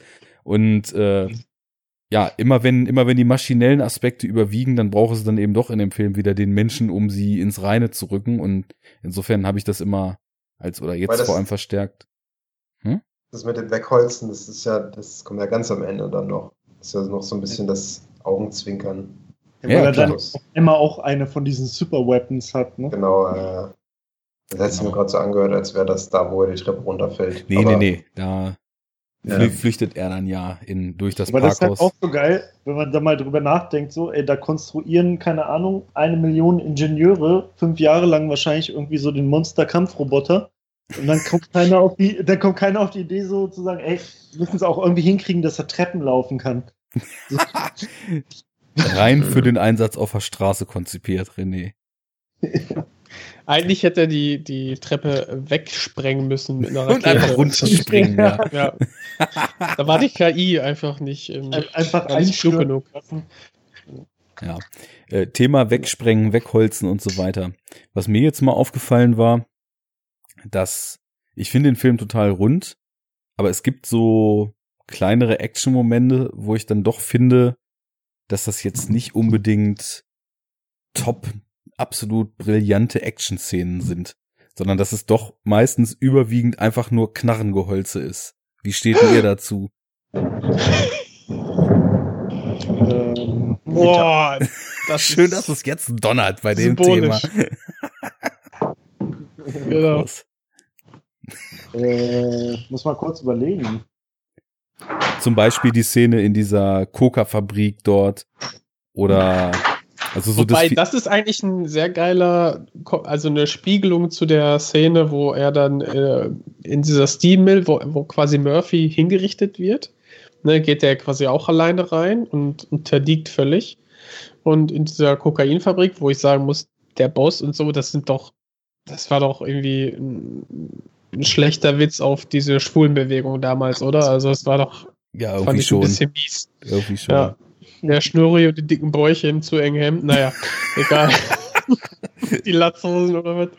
Jedenfalls, ähm, äh, geht er ja dann da rein, nimmt dann quasi die ganzen äh, Thugs dann ins Visier und äh, ja, trefft sich ja wie halt eben ist als Maschine, holst dann ein, nieder nach dem nächsten und dann ist auch ruckzuck Ruhe im Puff. Also das, das fand ich so als Spiegelung zur Szene davor ganz gelungen, auch wenn ich, wenn ich glaube ich wei weiß, was du meinst. Also so die Produktions... So die Kinetik Technik. der Action, meine ich. Ja, Robocop ist halt irgendwie auch halt nicht der agilste, ne? ne?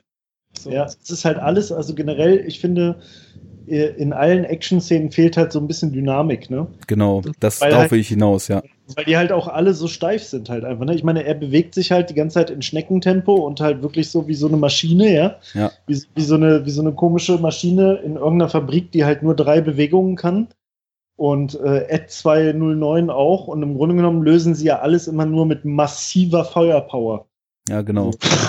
Also Gewalt ist eben doch eine Die Lösung. Gangster ja auch. Also die Gangster ja auch. Die sind dann. Da, da geht halt einfach immer um. Und- Wie laut es bei irgendwem von euch schon wieder gerade ist. Das war jetzt, glaube ich, bei Fabi, oder? Ja, das kann gut sein. Weil er gerade wieder. Hallo. Ja. Äh, ja, also jedenfalls. It's Showtime. Also so, so, äh, du hast vorhin gesagt kinetisch, oder? Ja, dass mir das ein bisschen fehlte. Also es wird Ja, zum Beispiel immer Wort ordentlich ja geballert. gut, ne? Ja, aber es gibt halt keine Bewegungsenergie so richtig, Genau. ne? Ich habe Das dran ist halt gedacht, äh, in Terminator zum Beispiel, einfach diese Autoverfolgungsjagd, ne? Und in dem Ja. Tunnel, wie super geil die gefilmt ist, ähm, wo einfach die Kamera dann auch noch in Bewegung ist, was gerade in Action-Szenen irgendwie schade ist, weil in so Standard Leute gehen durch die Polizeistation und so weiter Szenen, da ist die Kamera total in Bewegung und hat eigentlich schon der Szene, so im Vergleich dazu, was die Szene zeigt, fast schon so eine übertriebene Bewegung. Es dreht sich um die Leute und so weiter. Und dann zum Beispiel in dem Parkhaus oder so, da steht halt eine Armada an Cops und Militär und holzt einfach nur auf Robocop drauf. Ja. Aber vergleichst Ja, du es gerade ist halt- mit Robocop, äh, vergleichst du Robocop gerade mit Terminator 1 oder 2 mit der Verfolgungsjagd? Mit eins jetzt beispielsweise mal. Ähm, ja, Zwei also, auch. ähm, Das ist auch, ist auch, äh, finde ich, was so die, die Gesamtinszenierung und die Dramaturgie und auch die visuelle Dramaturgie der Action-Szenen betrifft, sind zum Beispiel beide Terminator-Filme ein anderes Kaliber.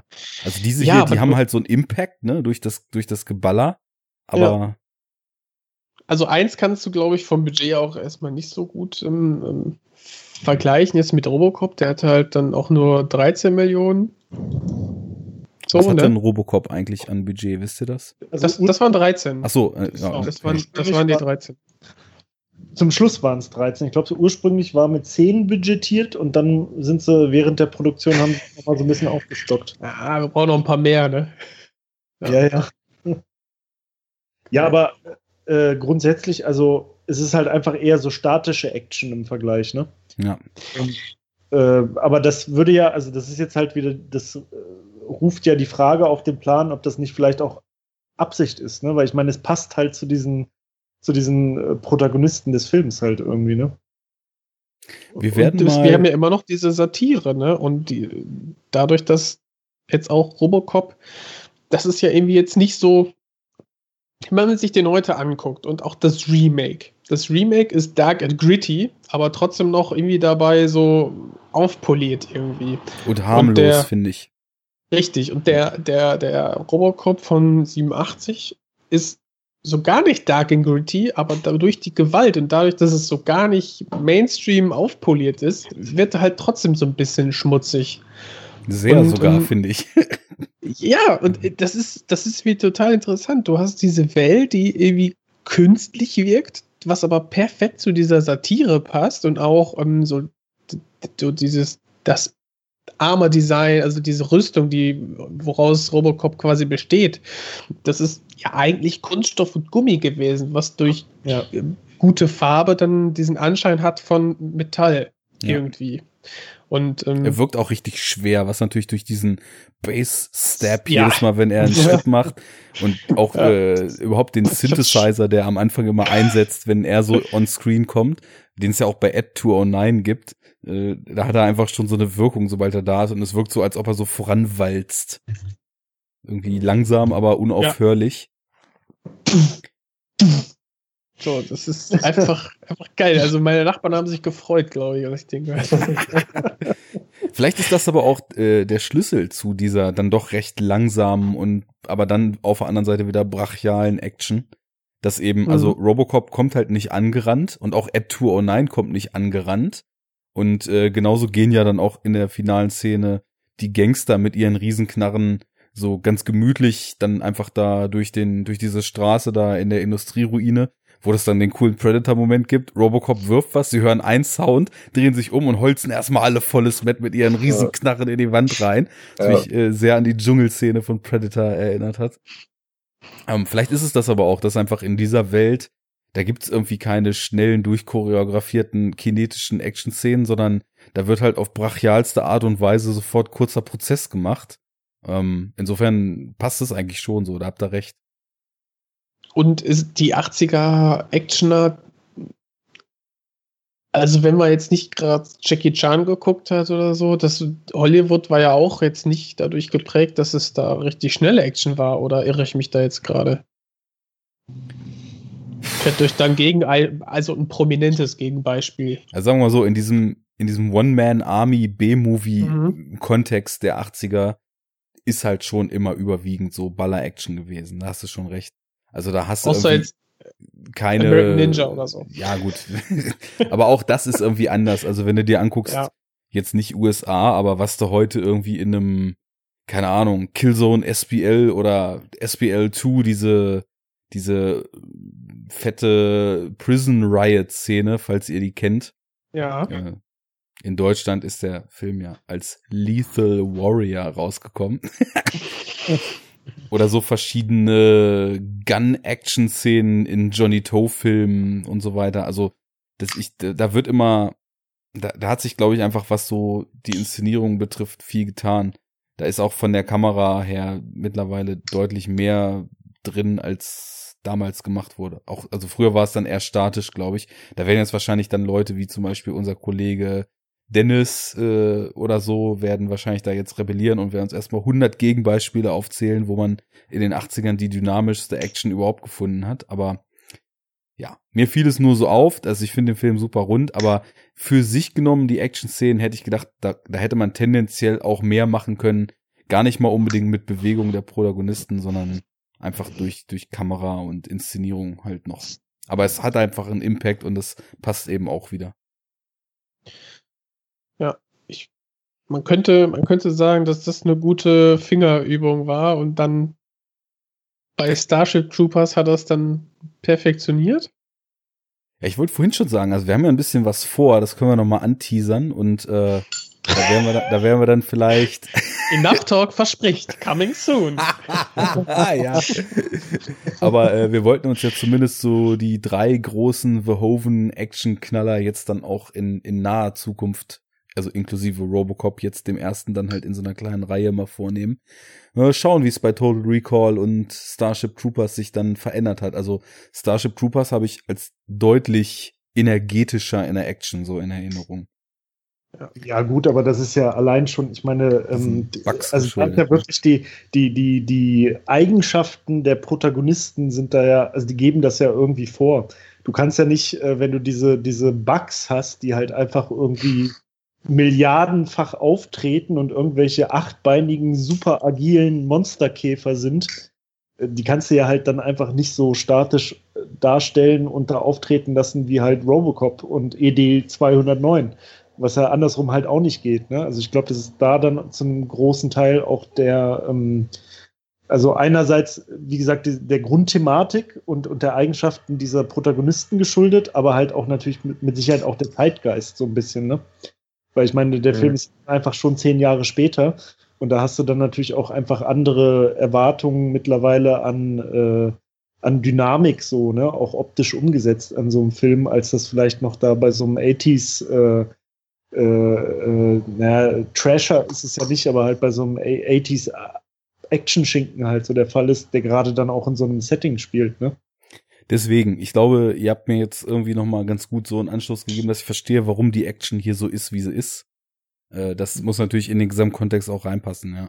Aber, aber nichtsdestotrotz ist es ja so, also wenn du dir jetzt den neuen Robocop-Film anguckst, der ist ja nun auch wieder total anders, was das angeht. Da ist ja die Action total dynamisch und da ist Robocop ja halt ein Typ, der äh, rumspringt und Salti macht und im Flug irgendwie noch, äh, während er vier Rollen macht, noch irgendwie Schüsse verteilt und all so ein Scheiß. Ne? Ja, Ähm, das ist ja, das wird halt einfach auch tatsächlich so ein, so ein Ding der Zeit sein, wie wir jetzt schon gesagt haben. Weil wenn man nämlich auch zurückguckt an die anderen Robocop-Teile, die ja echt scheiße sind, aber da ist die Action halt auch noch so. Also, ne, das ist halt, die sind ja, ich weiß gar nicht, der zweite ist, glaube ich, zwei Jahre später und der, der dritte vier oder so. Die kamen ja recht schnell nacheinander, ich bin mir da nicht sicher. Also der zweite geht noch so, der dritte ist ja richtig Genau. wack. genau, genau.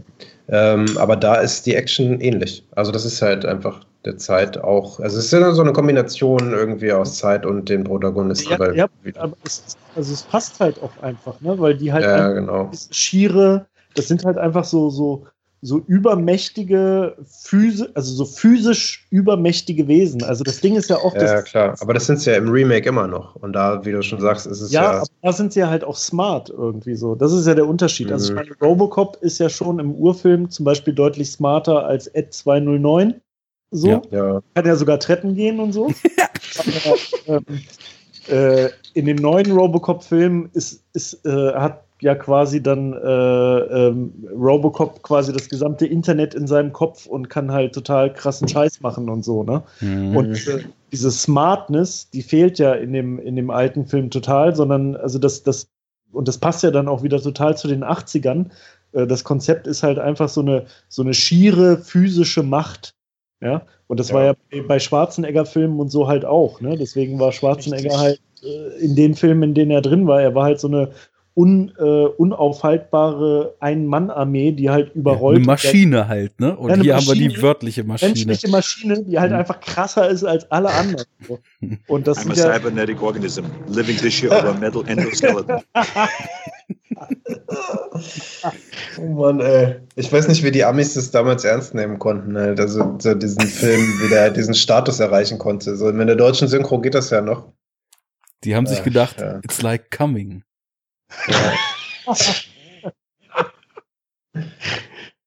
Ja.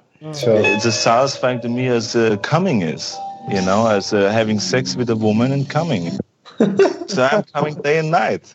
I mean, it's terrific, right? Oh Mann, ey. Der Governator, ey. bester Mann, bester Mann.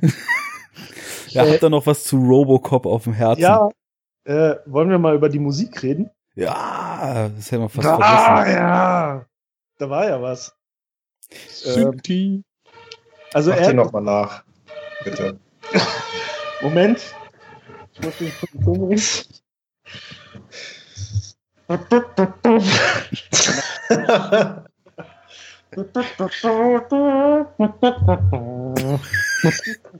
Geh mal, Freunde, geh mal. ja, das war kurz genug.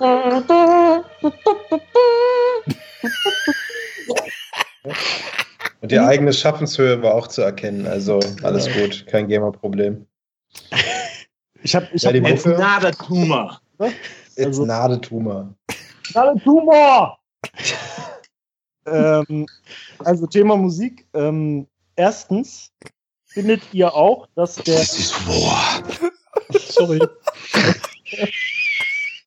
Kontenance. Bitte.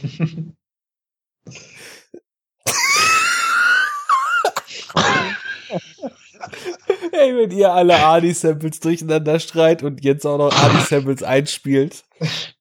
Irgendwann ist das Maß voll, Jungs. Ja, jetzt No äh, put that cookie down. You should not drink and make. Put that cookie down! Oh.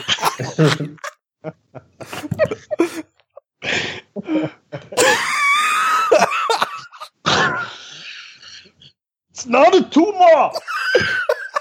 Big mistake. Ah, Ja, ich hab Zeit, also. Talk to the hand. So, Schluss. Musik, komm, die Musik. I need your bike, your clothes and your motorcycle. And your synthesizer.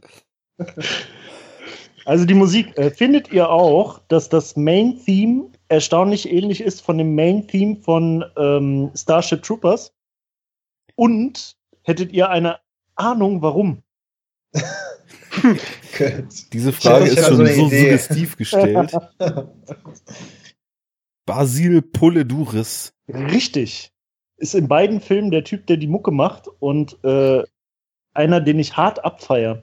Der hat zum Beispiel auch bei Conan, der Barbar, die Mucke gemacht, die ja auch äh, grandios ist. Und eigentlich ist echt jedes, also jeder Soundtrack von jedem größeren Film aus den 80s, wo er mitgemacht hat, ist einfach ein mega Kracher. Der Typ ist voll der, voll der Tipp, finde ich. Ja, ähm, mir ist das jetzt vor allem auch wirklich aufgefallen, wie schön er das so kombiniert. Weil es gibt zum einen eben diese, sage ich mal, doch so orchestralen, sehr klassisch filmmusikmäßigen Themes, die dann auch Ja. immer mal wieder aufgegriffen würden. Und dann paart er das aber halt so voll mit diesen 80er Elektronik-Einflüssen und hat dann eben auch so verschiedene Trademark-Themes, die dann so rein Synthesizer-basiert sind, ne? Wie ich schon meinte. Wenn Ed äh, on screen ist und anfängt sich zu bewegen, setzt immer so ein total beklemmender Synthesizer ein. Mhm. Und am Anfang ist das bei Robocop halt auch so, als er dann so mythologisiert wird, äh, das erste Mal bei dem Auftreten in der Kopfstation, wie ihr schon meintet, hinter dem Milchglas, alle gucken, was passiert denn jetzt? Und dann ist dieser bedrückende Synthesizer im Hintergrund. Gehört ja auch dazu. Das ist alles, das sind super Scores und so, keine Frage, aber die, ähm, die Idee auch wieder, sieht man auch in dieser, in der Making-of-Doku ganz gut. Das sind immer so einfache Ideen, wir, wir haben da ja schon mal drüber gesprochen, aber irgendwie, sie funktionieren halt und vielleicht war das auch damals alles so ein bisschen naiver, keine Ahnung, aber er sagt halt auch, der, der Komponist kommt auch in der Doku vor und sagt so, ja, und dann wollte ich halt, wenn Robocop kommt, dann muss das wie eine Maschine klingen. Und dann habe ich den Synthi genommen und er ist ja auch Militärgerät und deshalb gibt es auch so ein bisschen Militär-Marsch-Drums noch dazu und so, ne? Und äh, ist ja klar, liegt dann irgendwie nah und so, aber trotzdem, die Komposition ist natürlich eine, die geht ins Ohr und die, die passt auch. Aber ähm, der, der Kameramann zum Beispiel ist halt auch so, ja, und Robocop ist so groß und damit er größer wirkt, habe ich ihn einfach von unten gefilmt und ist so, wow, ja, coole Idee. Ähm, aber ja, funktioniert natürlich. Das ist ja so diese Simplizität, die du mal so hier off-air ziemlich stark zum Beispiel beim Zimmerchen beziehungsweise Zimmerfabrik-Score für Dunkirk kritisiert hast. Wo Ach du so, meintest, ja. ja, äh, toll, gut, die Zeit läuft ab. Ja, okay, was fällt einem da als erstes ein? Ja, ein Ticken von der Zeit. Ja, okay, lass uns doch einen Ticken in den Score nehmen. Ich Ja. verstehe auch, was du da manchmal dann da so als simpel und so weiter drin kritisierst, aber es ist halt dann, also ich glaube wahrscheinlich auch in Ich neun von kritisiere zehn. das ja jetzt gar nicht so so, sehr. Also jetzt weniger bei, bei, bei dem Robocop-Film. Ich fand ich fand es halt einfach nur so. Es, halt, es hatte halt so eine Naivität, die auch die Filme dieser Zeit teilweise noch hatten, so ein bisschen. Und wenn, wenn das halt heute jemand macht, irgendwie bei Dunkirk, und das dann, äh, das ist auch immer noch legitim. Mir geht halt nur, oder in dem Fall ist mir dann halt auf den Keks gegangen, dass es so krass über den, über den grünen Klee gelobt wird und so, oh, mega innovativ, total geil. Und so, ja, come on. Also, Ich fand jetzt nicht das Urticken zum Beispiel an Dunkirk innovativ, sondern ich fand daran innovativ, dass er sich jetzt endgültig komplett von irgendwelchen orchestralen Strukturen gelöst hat und den ganzen Score so Rest in Peace Johansen mäßig als so dröhnende, äh, wabernde Soundscapes nur noch gemacht hat. Das war für mich Den eigentlich Shepherd's Tone. Ne? Dieses ewig ansteigende. Dieses, dieses- Scale. Hm. Shepard Scale. So, okay. Äh, so viel dann zu Dunkirk, aber also ich meine, auch hier, äh, klar, es sind, es sind eben simple Motive und das ist aber auch was, was sich relativ stark sowieso durch 80er-Scores zieht. Aber heute nerven mich total solche pompösen, dick aufgetragenen Scores, die einem so ein starkes Thema um die Ohren hauen will. Also Aber auch wegen Hansi halt, weil er es einfach zu krass übertrieben hat. So, das ist halt, und jeder hat sich das Hansi-Horn geholt, irgendwie das Inception-Horn und das ist jetzt in jedem verschissenen Film drin. Und es ist, In ist jedem ja auch Trailer. Sowieso, klar. Ja. Ähm, ja. Vielleicht wirkt es dadurch einfach zu beliebig so, ne? Also wir haben jetzt diese, diese Hans Zimmer-Entwicklung, ne, die dann, weiß nicht, jeder mi- mittel, mittelbudgetierte Actioner dann irgendwie kriegt, weil äh, vielleicht dann schon diese, diese ähm, Soundtracks im Vorhinein vielleicht sogar schon angefertigt wurden und dann daraufhin geschnitten wurden. Ne? Da gab es ja auch dieses schöne Avenger-Musikvideo oder ne, dass dann, dass man quasi gar nicht mehr sagen kann, so welches Musikstück kommt aus welchem äh, Marvel-Film irgendwie, ne, weil die alle so beliebig scheinen. Weil das alles Und- funkt, funktional und eben Ja. auch total stark an so Temp-Music orientiert ist, die in Richtig, der Produktion schon eingesetzt wird. ja. Und dann hast du im Vergleich dazu dann diesen Johann Johansson Soundtrack, der einfach brachial, äh, teilweise minimalistisch wirkt und, und so dieses, dieses Bassdröhnen, elektronische sehr stark in den Vordergrund hebt und dann diese, äh, ja, also orchestral ist da gar nichts mehr, aber du hast halt trotzdem auch noch Instrumente, die durchkommen, aber die sind mehr so im Hintergrund. Das ist eben die Sache, da ist er total in der Mitte, ne? Also ich meine, es gibt ja so mehrere Strömungen, die orchestrale und dann eher so die Ambient Drone Elektronikmäßige und Zimmer versucht oder hat lange versucht, da irgendwie so auf beiden Hochzeiten zu tanzen. Und da kam manchmal für mich eher so was Breiiges bei raus. Ich mag auch viele von den Zimmer-Scores, keine Frage. ja, ich auch. Ich, Aber- das soll auch nicht falsch klingen. Das, Nee, nee. Ne? Also, Ich habe das ich Gefühl, da haben auch sich einige. so zwei Lager gebildet. Es gibt so die einen, die sagen, ja, Zimmer mit seinem Gedröhn hat alles kaputt gemacht. Wir wollen Melodien, wir wollen klassische Filmmusik. Und auf der anderen Seite gibt's die, wo ich mich dann heutzutage, was moderne Filme betrifft, eher zuzählen würde, die sagen, dieses pompöse, dick aufgetragene, einem die für jetzt das Emotionen gleich irgendwie um die Ohren hauende Dinger, die sind auch nicht mehr so mein Fall.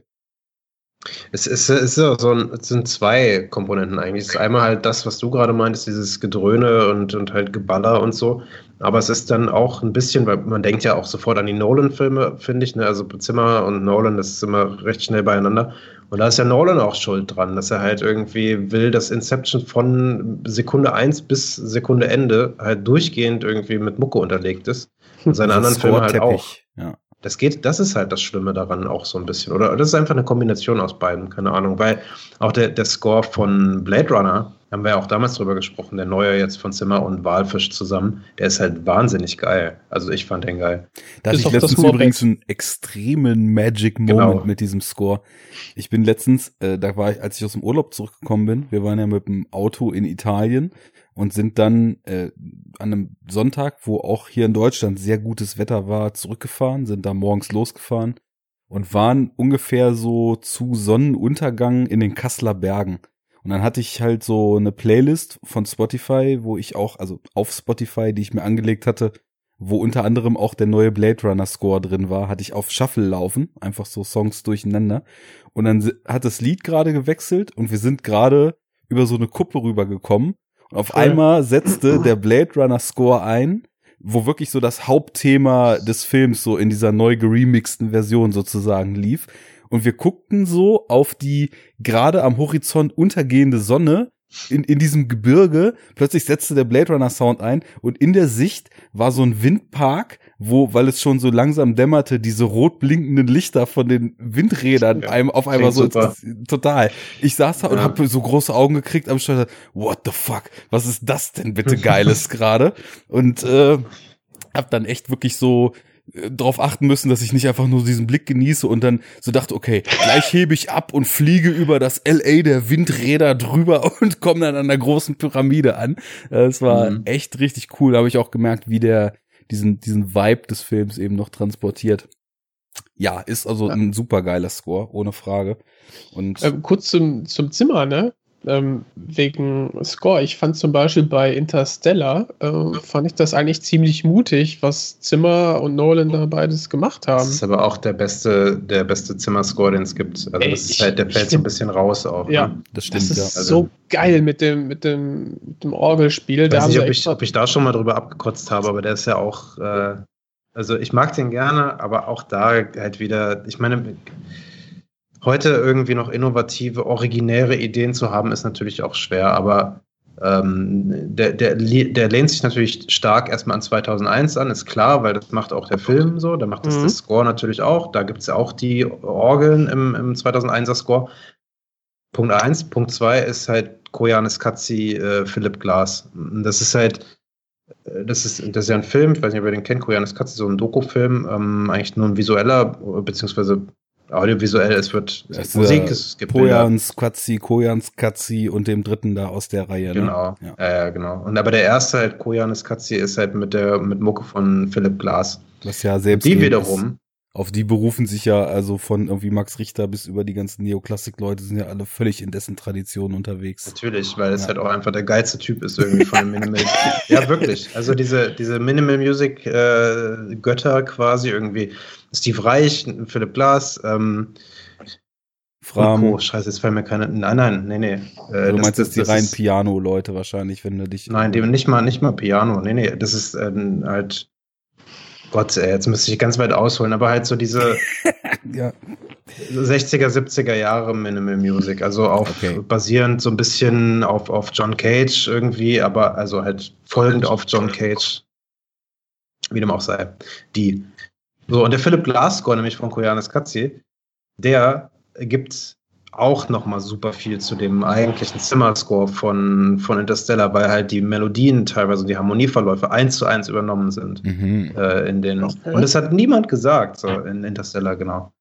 Ähm, das hat niemand erwähnt und das ist halt schon krass Rip-Off. Ich da habe ich mich ein bisschen drüber aufgeregt damals, aber nichtsdestotrotz ist der Score von Interstellar in Kombination mit dem Film grandios und für mich auch das Beste, was Hans Zimmer gemacht hat.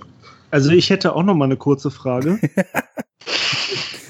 Wer bist du denn? Was, also meine, meine Frage wäre, was haltet denn ihr eigentlich vom Robocop-Score? Das ist geil. Ich finde ihn ziemlich klasse, so hatte ich ja eröffnet. Diese Kombination aus 80s Synth und äh, klassischen Elementen ist auf jeden Fall, so wie ich finde, wie ein Score sein sollte, immer stark stimmungsunterstützend und nicht Stimmung aufzwängend. Ah ja, das ist doch meine Ansage.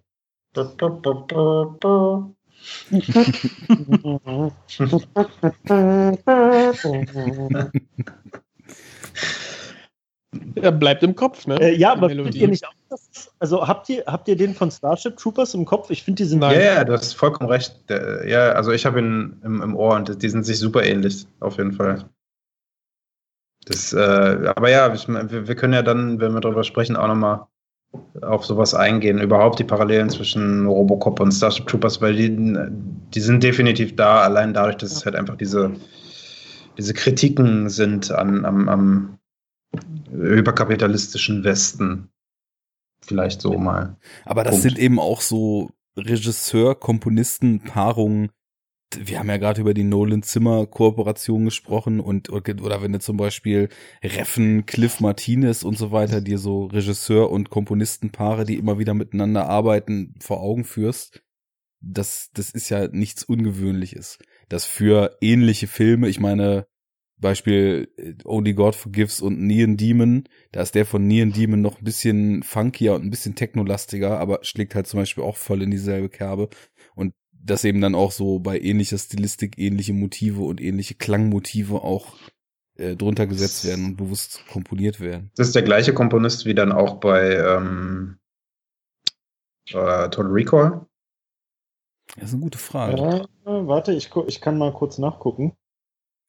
Weil der, der Score von Total Recall, der, wenn ich probiere mich daran so zu erinnern, der, der ist auch in so eine Richtung. Also klar, die 80er Jahre Actioner-Scores waren ja immer so ein bisschen so, aber Ja, ich guck grad mal, wer die Mucke gemacht hat.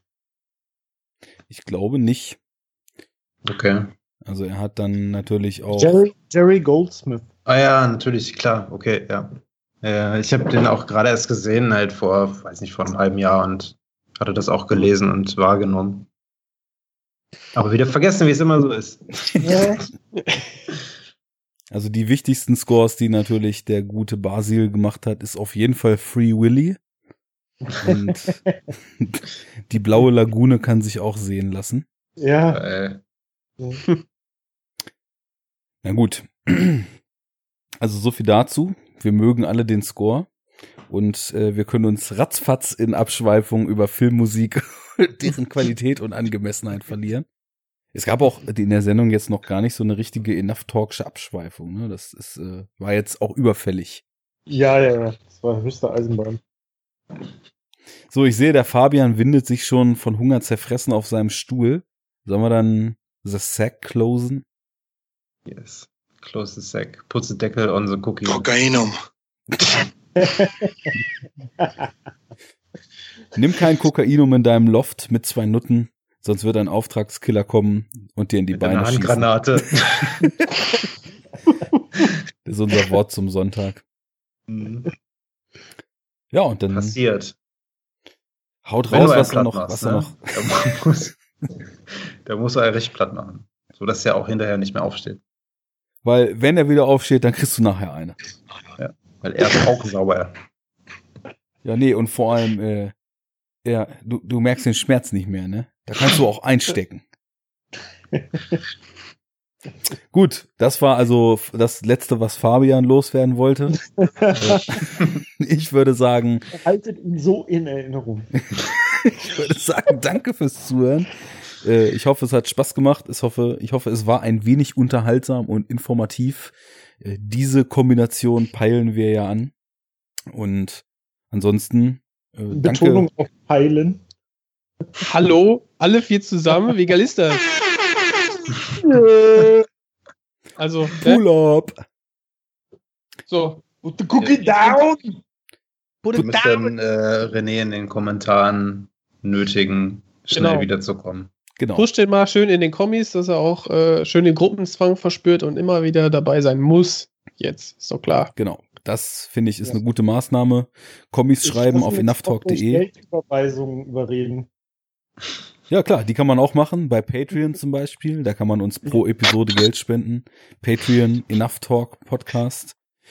Da kann man äh, auf jeden Fall seinen seinen äh, Support und seine Freude an dieser Sendung, wenn man es möchte, in finanzieller Hinsicht ausdrücken. Wir, wir danken dafür, wir freuen uns sehr darüber. Wir bezahlen davon unseren Server und Filme. Und, äh, Also ich nur Alkohol. Das ist auch gut, weil der bringt dich ja in die richtige Stimmung, einen richtigen Vibe. Ich sehe gar nichts von dem Cash. Ja, du bist der, Du bist der Neue. Gib mir dein Pausengeld. Oh nein. Und Ich mir dein weg. Pausenbrot. So, es franzt aus. Danke fürs Zuhören und bis zum nächsten Mal. Auf Wiedersehen. Bye bye. Tschüss. Ciao. Bye bye und tschüss. You're little creep. Enough talk.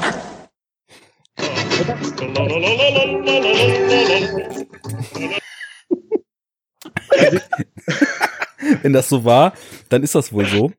Und wenn das so ist, dann bleibt es wohl so. Denn wenn du die Möglichkeit nicht hast, dann hat sie keiner. Und wenn keiner sie hat, dann können wir es uns auch sparen. Ich mache den Master.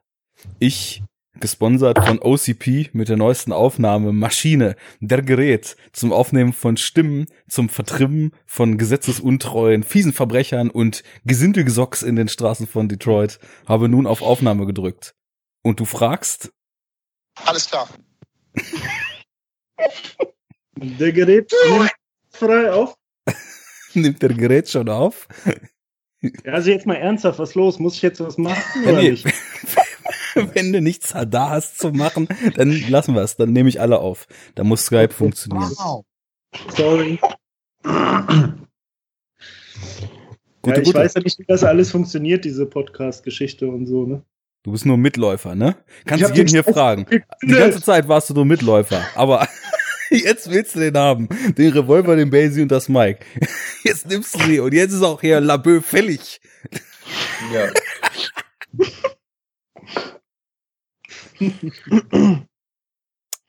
Die Seriosität ist uns nicht abhanden gekommen. Ich würde sagen, je schneller wir jetzt einfach weiter Unsinn reden, desto besser sind wir im Zeitplan. Also sagen wir Hallo zu Enough Talk. Guten Tag, willkommen. Wie geht es euch, Freunde? Guten Tag. Hallo. Na, Hi, Leute, sehr gut. oha. Schnell Handy weglegen.